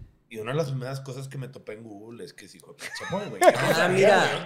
Ahí cuando dije, güey, Mira, mira, mira. Y "Ah, que obviamente sé ya". quién es tu mamá. Pero güey. mira, para que veas eso, cómo influye y cómo, cómo importa, sí voy a decir algo que no sé si sea relevante o no, pero pues sí, hace rato nos preguntaron que si hubo, este, mm, ¿cómo se llama? Tratos injustos con nosotros cuando empezamos y yo dije que no, porque la gente con quien trabajamos no lo tuvo, pero sí hubo un trato injusto con nosotros. Fue importante para nuestra disquera y management que nosotros cuando saliéramos no saliéramos bajo el, el paraguas de Televisión Azteca. Porque entonces ahí sí era, ah, no. Y entonces todo fue, vamos a estar por fuera, medios como MTV y tal. Telehit es importantísimo, Telehit es Televisa, cuidemos Televisa. Exacto. ¿Y qué hizo alguien en Televisa? Ah, les vamos a abrir la puerta, porcentaje de sus shows. Y les dimos porcentaje. No seas mamón. Ah, su pinche madre. Qué asco, güey. En Pinches exclusiva. Pero no, pero te voy a decir una cosa. Duró porque poco- La rivalidad Ajá. entre las televisoras en ese entonces. Era durísima. durísimo, cabrón. Y era una manera de chingar al. No tenía nada que ver a lo mejor con Ajá. ustedes. Pero tenía que ver con Sí. el hecho de quién, de dónde venías tú, güey. Sí. Y ese es el trato Eran injusto. monopolios Sí. duros Sí, antes de Netflix, claro, antes de Duró poco tiempo, YouTube. pero, madrazo. Sí, existió. Sí me acuerdo que nos sentaron y fue, pues, está pasando esto, ¿qué pedo? Y pues tampoco se mancharon, no fue como de que la mitad para acá. Pero, güey, una pizquita Sí, aquí. pues, pagar piso. Aquí tengo mi foto con Memo Méndez View, Muy bien. ¿Neta? A ver, que sí es neta. Enséñala a la cámara, enséñala a la cámara. Para que no crean que estoy mamado. mi papá. Una vez, ¿verdad? Media hora, una hora estuvimos en su También casa. enseña lo poco criterio de las personas que nos atacaron de esa forma de que, ah, porque eres hija de Pati. Ch-". Es como, si en realidad te fueras a tirar piedradas en ese plan, pues te vas con Memo Méndez. O sea, ¿sí me entiendes? O sea, es como... como- Bueno, pero, mames. pero eso es lo que enseña de lo poquito que entienden de la industria. Dicen, pues obviamente, Claro, si güey. alguien te va a, a hacer un paraguas, pues sería, Sería tu papá. el Sí, productor, grandes que trabaja en que- disqueras, o sea, Sí, y se güey. fueron contra Patti. que dices, Sí, "Dude, sí, no", o sea, Pero era por la rivalidad de las televisoras más que por otra cosa. Pero yo cuando fui al estudio de tu jefe, Sí. nos enseñó fotos y el Justin Timberlake y no sé quién y la chingada y, y- Sí. y tu viejo platicando bien campechano, güey, de todas sus anécdotas y tirando guasa y andábamos. Y dices tú, güey. Aparte, tu jefe es bien hippie, ¿no? O sea, como que realmente le vale verga. le vale güey. verga. Queremos unas fotos en el techo, nos fuimos al techo y agarramos unas piedras y. y, o sea, y el vato a toda madre, y quién se comer y. Y yo le dije, oye, ¿nos puedes enseñar el estudio, güey? Pues, pues, ya estamos aquí, irte de aquí sin conocer el estudio. Y me dijo, no, claro, vénganse. Y no, tenía fotos y tenía cosas y nos empezó a contar anécdotas. Y, güey, estábamos cagados de risa. El viejo nos acaba Es que es poca hace madre, güey. güey. Sí. Sí, no lo conocí, me dan ganas de conocerlo, güey. Tomándole fotos, güey. Y el vato ya abriéndonos las puertas de su casa, Sí, ¿verdad? sí. Ya sé que, güey, qué buen pedo este señor. Y yo me acuerdo que yo le regalé una botella de Macallan 12, güey. Yo llevé una botella que, güey, gracias.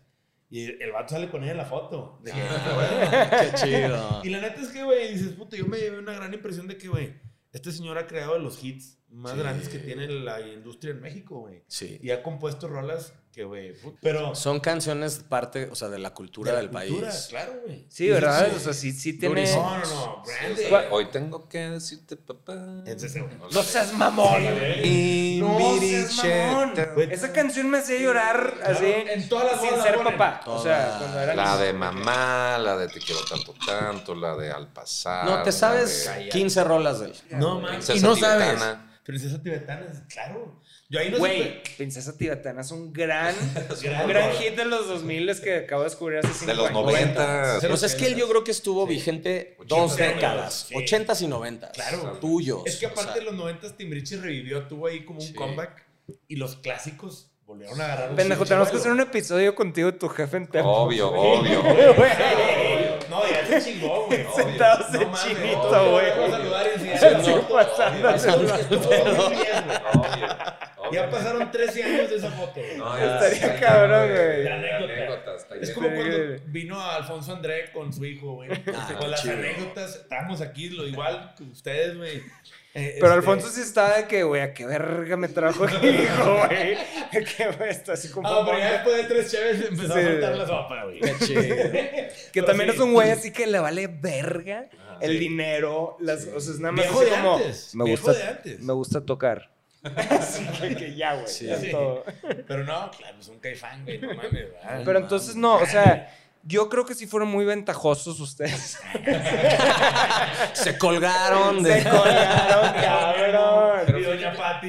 Y, y retomando un poco que decía si, si en algún nivel nos coacharon o si nos aconsejaron, eh, yo creo que sí nos pasaron un par de consejos que en el momento no los tomamos Ok.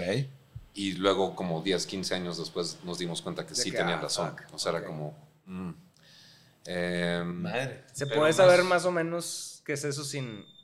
¿Alguna cláusula de un contrato? balconear. o- Pues no es balconeando. O sea, yo creo que las intenciones nuestras eran buenas, que, que nosotros veníamos de una escuela donde veías, leías las historias de Coldplay o Rolling Stones o The Beatles, que era como, ah, sí, todos estábamos en un salón y hicimos The Beatles. O sea, como que, y teníamos esta idea romántica de que, como este grupo de, de- de- que se unen a hacer este rollo, y me acuerdo que al principio, pues ellos nos aconsejaron que dijeron, pues la verdad, como vemos las cosas, tú y Rodrigo llegaron haciendo mucho más trabajo, no les recomendamos irse a partes iguales. No, Ok. no es justo. O sea, no, nosotros, no, no, es todos o nada. Y, y- y, pues luego con, con muchos años nos dimos cuenta que pues sí, pues, que sí era... Importante. Sí era importante dividir. eso. Pues como que no lo veíamos de esa forma el negocio en ese entonces. Es que Sí, como sí, que sí. cuando eres chavito, nadie te explica que una banda es un negocio. Cla- Exacto. Y entonces. Y cuando no hay dinero, no hay pedo. O sea, es cuando empieza a haber lana. Justo. Y dices, ah, cabrón. Y entonces se complica la cosa, porque sí, sí existe como este halo de idealismo y romanticismo sobre lo que es un proyecto musical. Y de pronto hay una realidad que tú ignoras porque eres un morrillo que no entiende nada, pero que estás convencido de que sabes todo. Claro. Y luego la vida sucede y... pues, Te sí. pone en tu lugar. Ajá. Claro. Pero pues es, es un poco a donde iba él, o sea, como que la naturaleza del hijo es decirle al papá, no, yo, yo sé, tú no sabes nada. Claro, güey. Yo vi en VH1 que, que Blink y tú así le haces, papá. Pero mames, un amigo me dijo que leyó en Rolling Stones la última página donde vienen los tips del manager. Sí, una sección. Es que te digo que es lo difícil de la, la percepción mediática. Es de que, a ver, Rolling Stone, sea gringo o México, siempre termina publicando de las mismas de 30 bandas, por así decir. 30 bandas. O sea, y en rotación son las mismas 7 de toda la vida. Los. Beatles, Radiohead, Sí. este, que son como que estas bandas que son extraordinarias, o sea, que no es lo ordinario. Y es muy difícil para la gente entender la parte, como el working class de, de la parte de la industria de la música. O sea, todo el mundo entra en la música queriendo ser esa banda Claro. que es extraordinaria, que por magia, güey, sucedió que siguen juntos, que no sé qué, tipo Coldplay, tipo, ¿sabes? Y tendrán ellos sus, sus cosas y sus cosas en Claro. privado, pero mediáticamente es así como esta Pura alegría. magia. Sí, sí. Y, y la verdad es que nunca es así, güey. Qué paz Este- ver el documental de The Beatles, el último, cuando sí empiezas a ver los... ¿Verdad?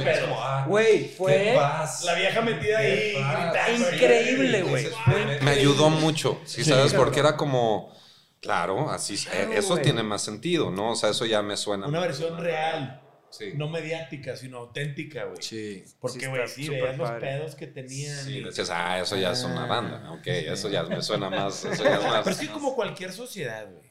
Sí, yo siempre, y lo- se los dije a Ricky Arturo cuando empezamos de socios, es, vamos a ponernos de acuerdo como enemigos, va a poder quedar siempre como amigos. Claro. Sí, y creo que eso fue clave, güey, dejar todo bien claro y demás. Y luego que Ricky me dice, ay, ¿para qué tanto pedo? Porque, güey, al rato va a haber pedo, al rato queda dinero, güey. Es que cuando, cuando, es cuando ya es din- no nada más dinero, sino mucho dinero. Y trabajo. Es- sí. Y horas. ¿Quién sí, pone trabajo, qué? Claro. Sí, ¿No? ¿Qué trae cada quien a la mesa? exactamente. Y ahí de pronto empieza a cambiar Sí, la de que, cosa. oye, le invertí dos años de mi vida en trabajo, cabrón, y esto como, o sea... sí, de hecho, creo que complicado. nosotros nos pasó al revés. Creo que cuando había dinero no había problema, justamente porque había dinero. Era como, pues todos estamos ganando súper bien. El problema es luego cuando el negocio empieza A tambalear. Buen punto. Pues es que cuando las cosas empiezan a ponerse más rudas y pues algunos están no cooperando, haciéndola que sea más difícil aún, y entonces ahí sí empiezas a decir, oye, a ver, ¿quién está trayendo qué a la mesa? O sea, esto ya está bien pesado. Ok. Sí, No, todos entonces- ganamos lo mismo y este güey nada más está de diva. Cuando había lana era como, pues había lana para todos, pues todos bien. O sea, el, el problema más bien es cuando empieza a ver otra vez como, Bueno, pues, "Ah, hay que lucharle y ¿qué, qué estás haciendo tú, brother? Pues Claro. no, o sea, que sí es importante pues medio jalar. Oye, Roy, tú que compones ¿cómo, ¿cómo les tocó ponerse ya de acuerdo en regalías? O sea, ¿siempre fue en partes iguales hasta cierto No, punto? justamente las regalías como si al venir yo creo que de alguna forma eso sí se lo aprendimos muy bien a tu papá y a mi papá. O sea, era un rollo como que una cosa es el autor Sí, y otra cosa es quien, el intérprete.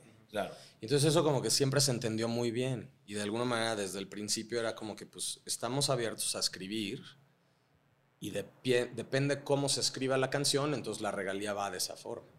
Claro. ¿No? Porque existe la otra regalía que es la de intérprete, que es así. La Sí, regalía de intérprete, pues Sí, es, es así. Sí. Y me acuerdo que por ahí como que alguna vez como que la disquera y así como que quería medio entrar ahí al mundo regalía. Ah, bueno. Y sí fue como pellizcarle. Ahí sí, Nel. ¿no? A mí una vez me regañaron los mismos de Warner Chapel, que estoy ahí. Este, le entré a una plataforma aquí unos chavitos de, güey, hay que hacer una canción. eh, este, es una plataforma donde hacemos una canción con letras de los fans, de que nos van dando, o sea, las van subiendo y es una dinámica y tal, y la registramos y no sé qué. Y se ve bien padre, bien bonita la canción. Eh, hice una con Blas de, de beta y, y me embola la canción y los de Warner me dijeron de que, pero ¿por qué la mitad está a nombre de esta empresa? ¿Ellas lo compusieron? Y yo, no. Pero pues así es el negocio. Y me dices que, o sea, me, lo, me dieron a entender así como es muy sagrado la parte autoral porque es un patrimonio. Sí, sí, O sí, sea, es no, como, no, güey, el que no la trabajó no, No. debe estar involucrado, güey. Claro. O sea, no es... El tema es que ahí está, ahí está el billete y ahí está el ojo del mundo empresarial. En la Claro, música. Literal, hace poquitito, en un grupo de amigos, un amigo que está muy metido en la industria de la música mandó la foto de los artistas que más dinero generaron este año. No nada más de música, sino como de varias cosas. Y yo juraba que el número uno iba a ser Bad Bunny, porque su gira te pasas de lanza, sí, lo sí, que es. Bueno, él estaba creo que en el lugar 10. Y hacia arriba había varios que yo no topo, que igual hacen otras cosas, pero el número uno era Genesis. Creo que Phil Collins con Genesis. Y es como, por Madres, ¿cómo? vendieron su catálogo. Ah, O algún fondo de inversión de no sé qué paraíso fiscal llegó y les dijo no sé cuántos cientos de millones de dólares por tus canciones y lo firmaron. Como a Dave. Matthews y como a otros les ha tocado que les Sí, pero eso sucedió, sus o sea, Dylan- Bruce Springsteen, Dylan Bob vendió, Dylan, pero, pero todavía los- tiene un porcentaje. Pero 500 millones de dólares, o sea, de que 500, 600, 300. En cachete ahorita. Sí, güey. Oh. No, pues güey, se van de lado. Ahí sí fuimos siempre muy bien coachados por tu papá y por el mío. Porque mi papá hace mucho que se dejó de dedicar a la música, pero en su momento pues, entendió bien el negocio y fue alguna vez parte como del consejo de la SACM en los 70s, 80s y le sabía. Entonces siempre era bien clara como la, la- el mensaje de tus derechos autorales, protégelos. ¿no? Sí, porque pues tu jefe se ha dedicado a proteger sus derechos autorales toda la vida. sí, sí, él siempre me dijo, nunca te metas con tus derechos. O sea, eso sí es tu... Patrimonio. Sí, sí, no, no. O sea, él sigue generando de sus rolas. Sí, porque ahora te pueden poner a ver, güey, el catálogo tanto de Panda como Motel, pues ya son activos que generan, güey. Sí. Que ya valen, güey. O sea, ustedes tienen casi un millón y medio de escuchas mensuales. No, y luego. O sea, sí, madres, güey. cabrón. Sí, Sí, sí, sí. O sea- sí, es algo importante. Sí, o sea, ¿cómo dices, güey? ¿Cómo descuidar ese pedo? güey? claro. Que el día de mañana ya sean unos viejos de 80 años esa música y no sabes, güey. Igual y revive, güey. Sí, igual alguien re- revive una canción y la coberea y de Exactamente. pronto... Como les pasó a los de Matute, ¿cómo se No, los, los vatos que hicieron una cumbia, güey. ¿Quién es? este, La de no se va. los del cover de Morat. Morat. Ma- tiene más views que no sé cuál de Bad Bunny. De, o sea, algo así salió, una cosa. Deja tú, y lo que hizo, que hizo Morat en la gira en Texas los invitó. Pues a sí. la Claro. banda, Y la Sí, cantaron juntos claro. y se hizo un pinche surre, güey. Puta, Pues no mames, que nada pendejos. Que dijeron, oye, pues yo sé que la conocen por estos güeyes en TikTok, pero pues nosotros lo hicimos, esa es nuestra versión.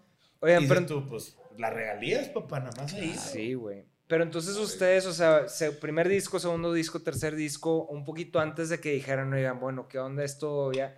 ¿Cómo, o sea, cómo se sentían ustedes en cuanto a sus vidas de que a esto me dedico, güey? No me dedico. O sea, escogí bien, esco- no, es- escogí mal. O sea, si hubo un punto en mi vida donde yo decía, güey, me quiero, por ejemplo, en mi caso, de que me quiero poner tatuajes. Dije, pendejo, si te pones, o sea, si te pones tatuajes, ya comprometerte con una vida artística o a ser chef. O a nunca rema- remangarte la camisa. Se ahorra, sí. Pero, ¿sabes? O sea, como dices, güey, ya, o sea, le, le sigo dando porque también hay muchos casos de amigos que estaban en lo de la música, pero de repente es de que, güey, se hizo consultor de una pinche reventó. agencia y la reventó cabrón, güey, Sí. ¿sabes? De que multimillonario, con su familia hermosa, güey, y, y, Pero ¿sabes? O también sea, hay casos que se salió de la música, pero no la reventó. Y ahí está nostalgia y como tristeza de haberse salido de la música. También. O sea, yo creo que algo de lo, de lo que hablamos hace rato, de, de- de cuando estás joven y crees que sabes todo y que no importa lo que te quieran aconsejar, tus figuras como de autoridad, tú sabes lo que eres, Ujú. es como una especie de, de escudo que te protege para poder atreverte a tomar esas decisiones, ¿no? O sea, es como, es una mezcla de ingenuidad y de soberbia, Ajá. pero que a ti te empodera. Entonces tú dices, a la, yo voy. ¿Por qué? Porque yo sé que es mi camino. ¿Sí me explico? Sí. Y Sí, como sí. que eso a mí me parece algo bien chingón. Que cuando tienes esa edad, 20, no sé si algunos lo, toman esa decisión en sus 10 y algo o 20 y bajos, te avientas, güey. Pues que tú eres bien iluminado, güey. Yo no sé por qué. Si es así o es puro el- pedo. el budismo, güey. Todos sus pedos, güey. Sí, el budismo sí El jala. budismo. Y entonces, te a- güey, pero, pero mi punto es que al final te da como ese pinche, güey, esa coraza para que aguantes eso, aguantes el- el- el- los nos, aguantes los rechazos, aguantes el estar cargando tus instrumentos a la hora que sea para tocar, para un lugar que ni suena, pero Claro. porque esa es tu, es tu llamado, güey, a existir. Y ya después, pues quizá habrá historias en donde de pronto pues no, no jala, tú fuimos afortunados los que estamos aquí de que sí jaló lo suficiente Ajá. para que de- entendiéramos que, güey, esa es, esa es, ese es tu camino. Y a mí como que eso me, me gusta. Güey, es que No, Sí, es pues iluminado, sí es ¿Ya iluminado. es iluminado, Por eso las promos no son difíciles. más. Eh, pues, no, y también pasa algo bien raro que, que creo que está bueno escuchar. O sea, a nosotros nos dijo esto Bosé, ¿no? O sea, de- de- pues, nos fuimos en estas giras de España que nos llevaba la disquera a tratar de, De entrar. sí, abrir de que a huevo nos metieran ahí. Y había una banda de nuestra disquera muy grande eh, que nos iba a dar chance de abrir su gira y a la última hora dijeron, no, no, no queremos que vengan a la gira. Entonces la disquera decía, ¿cómo? No? ¿Cómo, Pues, ¿Qué onda? Eh, y Bosé dijo, no, pues yo sí les doy chance. Nos hicimos como, ¿qué? 10 fechas o 8 Sí, fechas. varias fechas. Con Miguel. Bosé. Abriéndole, Uf, ajá. Qué chingón. Bien güey. padre. Buenísimo. Hay niveles, ¿verdad? Sí, sí, sí. Y, y me acuerdo, o sea, independientemente de, de lo que él me dijo que va con lo que yo sentí, es que luego cuando llegas a este punto, después de tanto trabajo y después de tanto todo lo que dice Rodrigo, como que de repente sientes y piensas que así va a ser. Como de que, ok, ya llegué aquí, Así va a ser. así va a siempre. ser ahora, Ajá. la vida. Ajá. Ni Nel. Y ahí es donde llegan los tatuajes y llegan todas estas cosas. Sí, ya chingué. para hacerlo. ¿no? Entonces dices, ah, no, no, full back ahorita, Sí, todo, todo sleeve. O sea, o sea, entonces, y luego la vida es, es dura porque es lo que decía Bosé. Decía Bosé, mira, esta carrera no es una carrera, es un maratón. O sea, intenta llegar aquí arriba y luego otra vez irte para abajo, y luego otra vez subir hasta aquí arriba, y luego irte otra vez para abajo, y luego otra vez subir aquí. Entonces dices, ah, o sea, creo que nadie. ni- Es que, güey. Nosotros no hemos vivido esa segunda así al, al peak que llegamos varias veces en la vida, dices. O sea, y, y la gente no entiende eso. Piensa que es como, ok, ya llegué, ya llegué, chido. Este. Entonces nos dijo eso, tranquilos, y también nos dijo, aprendan a amar la promo. Exacto, güey. Aprendan a amar la promo. ¿Ves? Tú y yo Y- aprendimos a pero, amar la promo. y, y algo te está faltando Qué gran también. consejo, güey. También decía algo. Y duerman tranquilos. O sea, su duerman tranquilos, como que yo lo interpreté como hagan lo que ustedes saben que pueden hacer para que duerman tranquilos. Es al final no hagas algo que no quieres hacer. Exacto. ¿No? ¿No? te chingues a nadie, ¿no? Sí, ¿Sabes qué, güey? Curiosamente, mi- no sé por qué Miguel Bosé, güey, hasta este pedo. O sea, cuando, cuando primero me atreví a sacar un demo, yo cantando, que es un monstruo por completo Diferente. separado. ¿Eres guitarrista? O He no sé escuchado si le los capítulos anteriores tú hablando de esto y me verga. identifico tanto con lo que No, dices. es O sea, no eres el único que siente eso. O sea, te lo juro que cuando lo decías, tú Tell them, diles la verdad. Es, es- es este, güey, Bosé es una parte eh, muy importante para mí porque un, un amigo productor me dijo, cabrón, clávate en este güey porque Miguel Bosé es un artista que ha pasado por todas, güey. Más 40 años. Sí. Vigente. y, no mames. pero el güey compone, o sea, a- o sea, se sabe 360 todo el pinche, o sea, sabe, le sabe mover a Pro Tools, güey. Sabe lo que significa todo y ahí, y ahí está chingándole todavía, güey. Entonces, eh, Cuando puedo haber tirado decir, yo soy una verga, güey, a mí ya no me estén exacto, chingando. güey. No, Exacto. cabrón. Entonces, Che. Sí, o sea, justo yo llego a vivir a México a los 20, que estaba hablando Ro, y Ro me dice, Billy, te voy a llevar a un concierto. Auditorio Nacional, Miguel Bosé, ¿no? Yo estoy muy pocho, todavía no hablo bien español, este...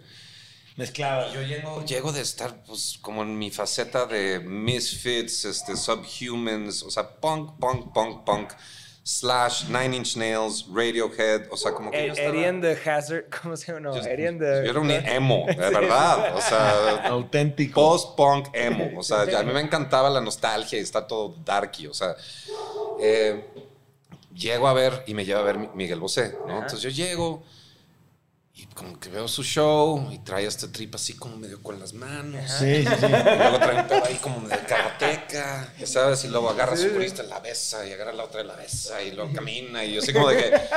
Y Rodrigo así, ¿qué onda? Estuvo chido el show, y así de, dude, that guy is weird, o sea...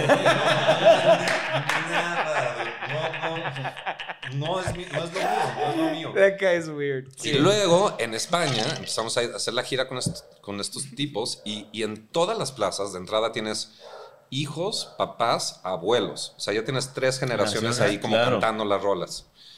Y toda la gente en la audiencia empieza a hacer lo de las manitas y digo, ah, o sea, Ah, ah, Ahí ok, está, sí, ya, ahí está. all right, all right. Te, te- te voy a decir cuál fue, ex- ex- extrañamente fue el, No yo no canto alto. Y Ah. este productor me decía que fue como mi primer Rick Rubin, que entendí el rol de un productor por la parte espiritual y no tanto técnica, que eso es lo que debe ser un productor, que me imagino que debe ser tu jefe. Sin duda. Totalmente. Total y absolutamente. También tiene Todo una parte bien. técnica, pero. sí, sí, sí, pero sí, espiritual. totalmente. Y me decía, güey, Sí. ¿has escuchado a Miguel Bosé? Sí. Yo, sí, pero ¿y el qué? Así como, clávate, güey. O sea, hay gente que la arma cantando bajo. Claro. Entonces fue como un clavarme en, güey, no, no se llaman barítonos, ¿cómo se llaman los que cantan? Pero Sí, fue como, bajos o sí, barítonos. bajos, sí. Y, y fue como un, ah, sí hay un mundo aquí. Porque yo crecí con el pedo de, pues, güey, Panda era medio cock rock, güey, ¿no? Así Sí, como, sí, sí. ¡ah! o sea, las guitarras y como la emoción, pero era como un, güey, no voy a llegar a nada si canto bajo. No, y sé, Leonard, Leonard Cohen, o sea, pues, ¿qué Y me dices, claro, no? O sea, Pichardo, de Moenia. Claro. Exacto. O sea, Wow, retomando un poco lo de. Y, claro. y como tratando de aterrizar a lo que sucedió con nuestro proyecto, eso que decía Miguel Bosé, como de duerman tranquilos, ¿no? O sea, como. Nosotros, como que lo. que eso es muy chistoso porque lo platicamos muy seguido. Lo empezamos a aterrizar mucho, como que nosotros, de que nuestro primer. ponemos el pie en la industria y es un. che, una cosa así de explosiva. Y nosotros siempre decidimos que teníamos que hacer nuestra música cada vez más compleja. El síndrome radio. Sí, güey. Siempre. Síndrome, síndrome Siempre. Abbey Road. Been No, there. ¿cuál era? Sgt. Pepper. Sgt. y, Peppers. Y, y- there. y el OK, eh, o- El OK OK Com- no, A, o- Kid A, Ajá. que fue como hacen el cambio. Y la verdad es que sí, nosotros tenemos como que esta sensación como de, de- de- de estar, de, de tener como algo truncado y algo de frustración porque sentimos que hicimos una música muy cabrona en el segundo, tercero y cuarto disco que quedó ahí, como en la nube, en el limbo, ¿no? Porque de alguna manera fue música que mucha de la gente que conectó con nosotros en un primer momento la sintió rara y como que ya no conectó igual.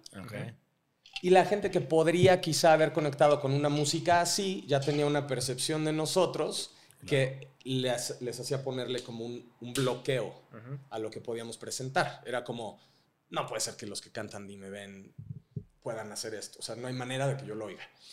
Y entonces como que de pronto decíamos Billy y yo, güey, bueno, mínimo dormimos tranquilos. Quizá hundimos el barco,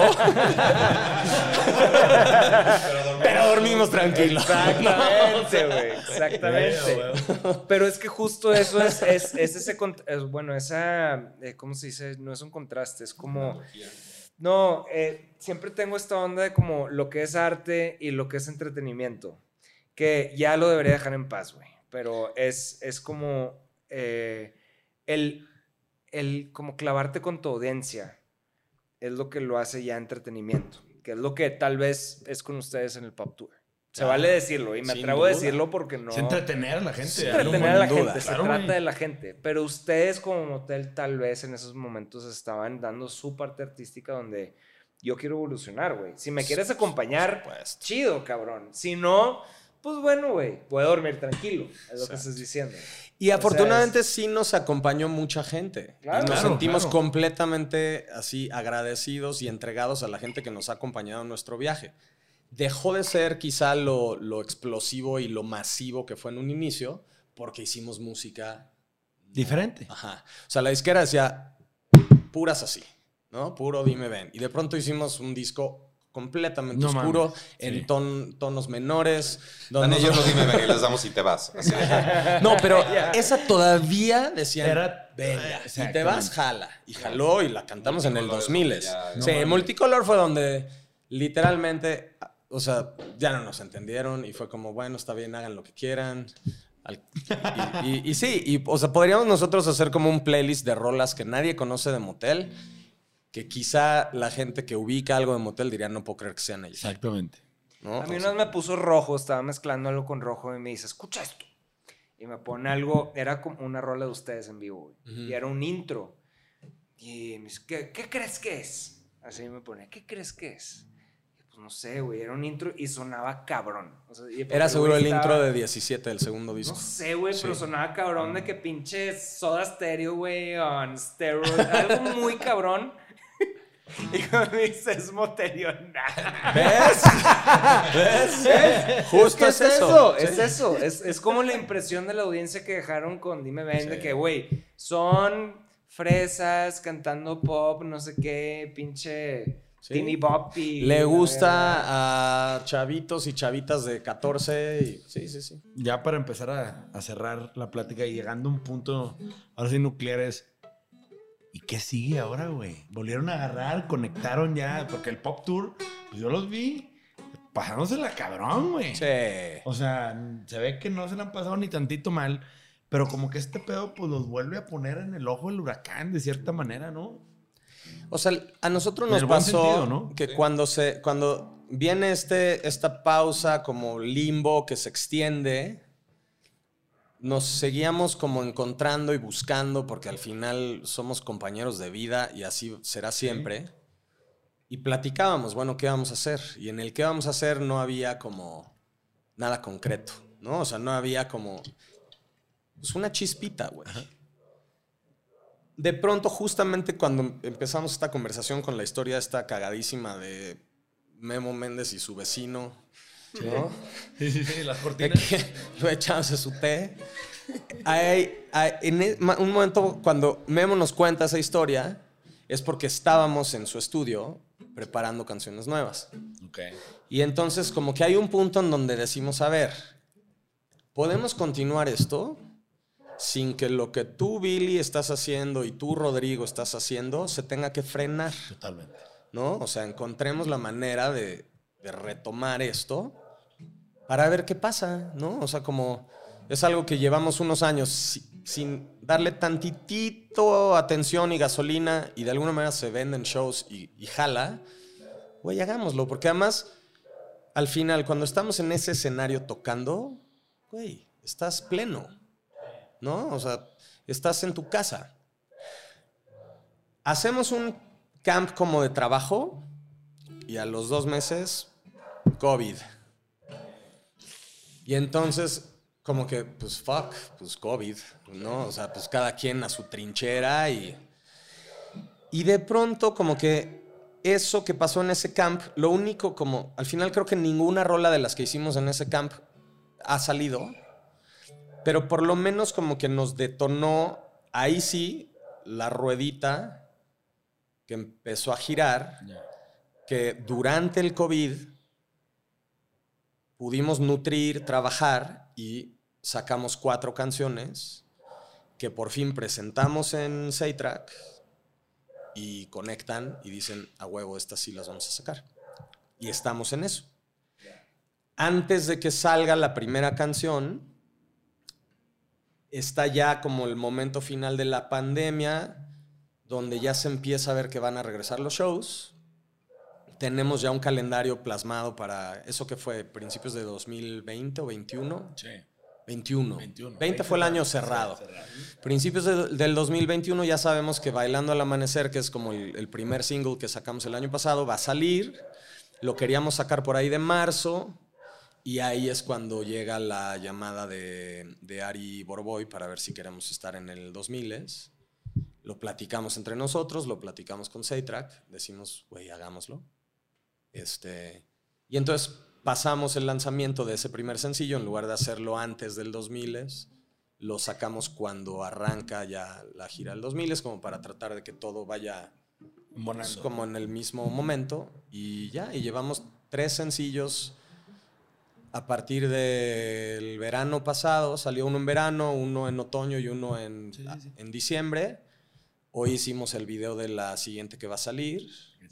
Y la idea es, seguir haciendo música. Qué chingón, güey. Curiosamente, la que más me gustó de esos singles fue una balada. La de siempre. Por siempre. Por, siempre. Está bien buena, güey. es que andas, andas como sensible porque eres papá. con el bebé así, oyendo la rola. no, pues con Mario, la verdad es que qué chingón haberlos tenido por acá, güey. Agradecidos que, pues, con toda la chamba que traen y todos los proyectos que traen, se han dado el tiempo de venir.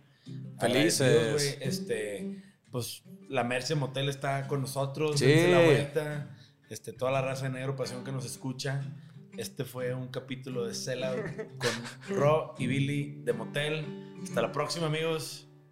Güey, qué padre episodio. Me empecé muy bien,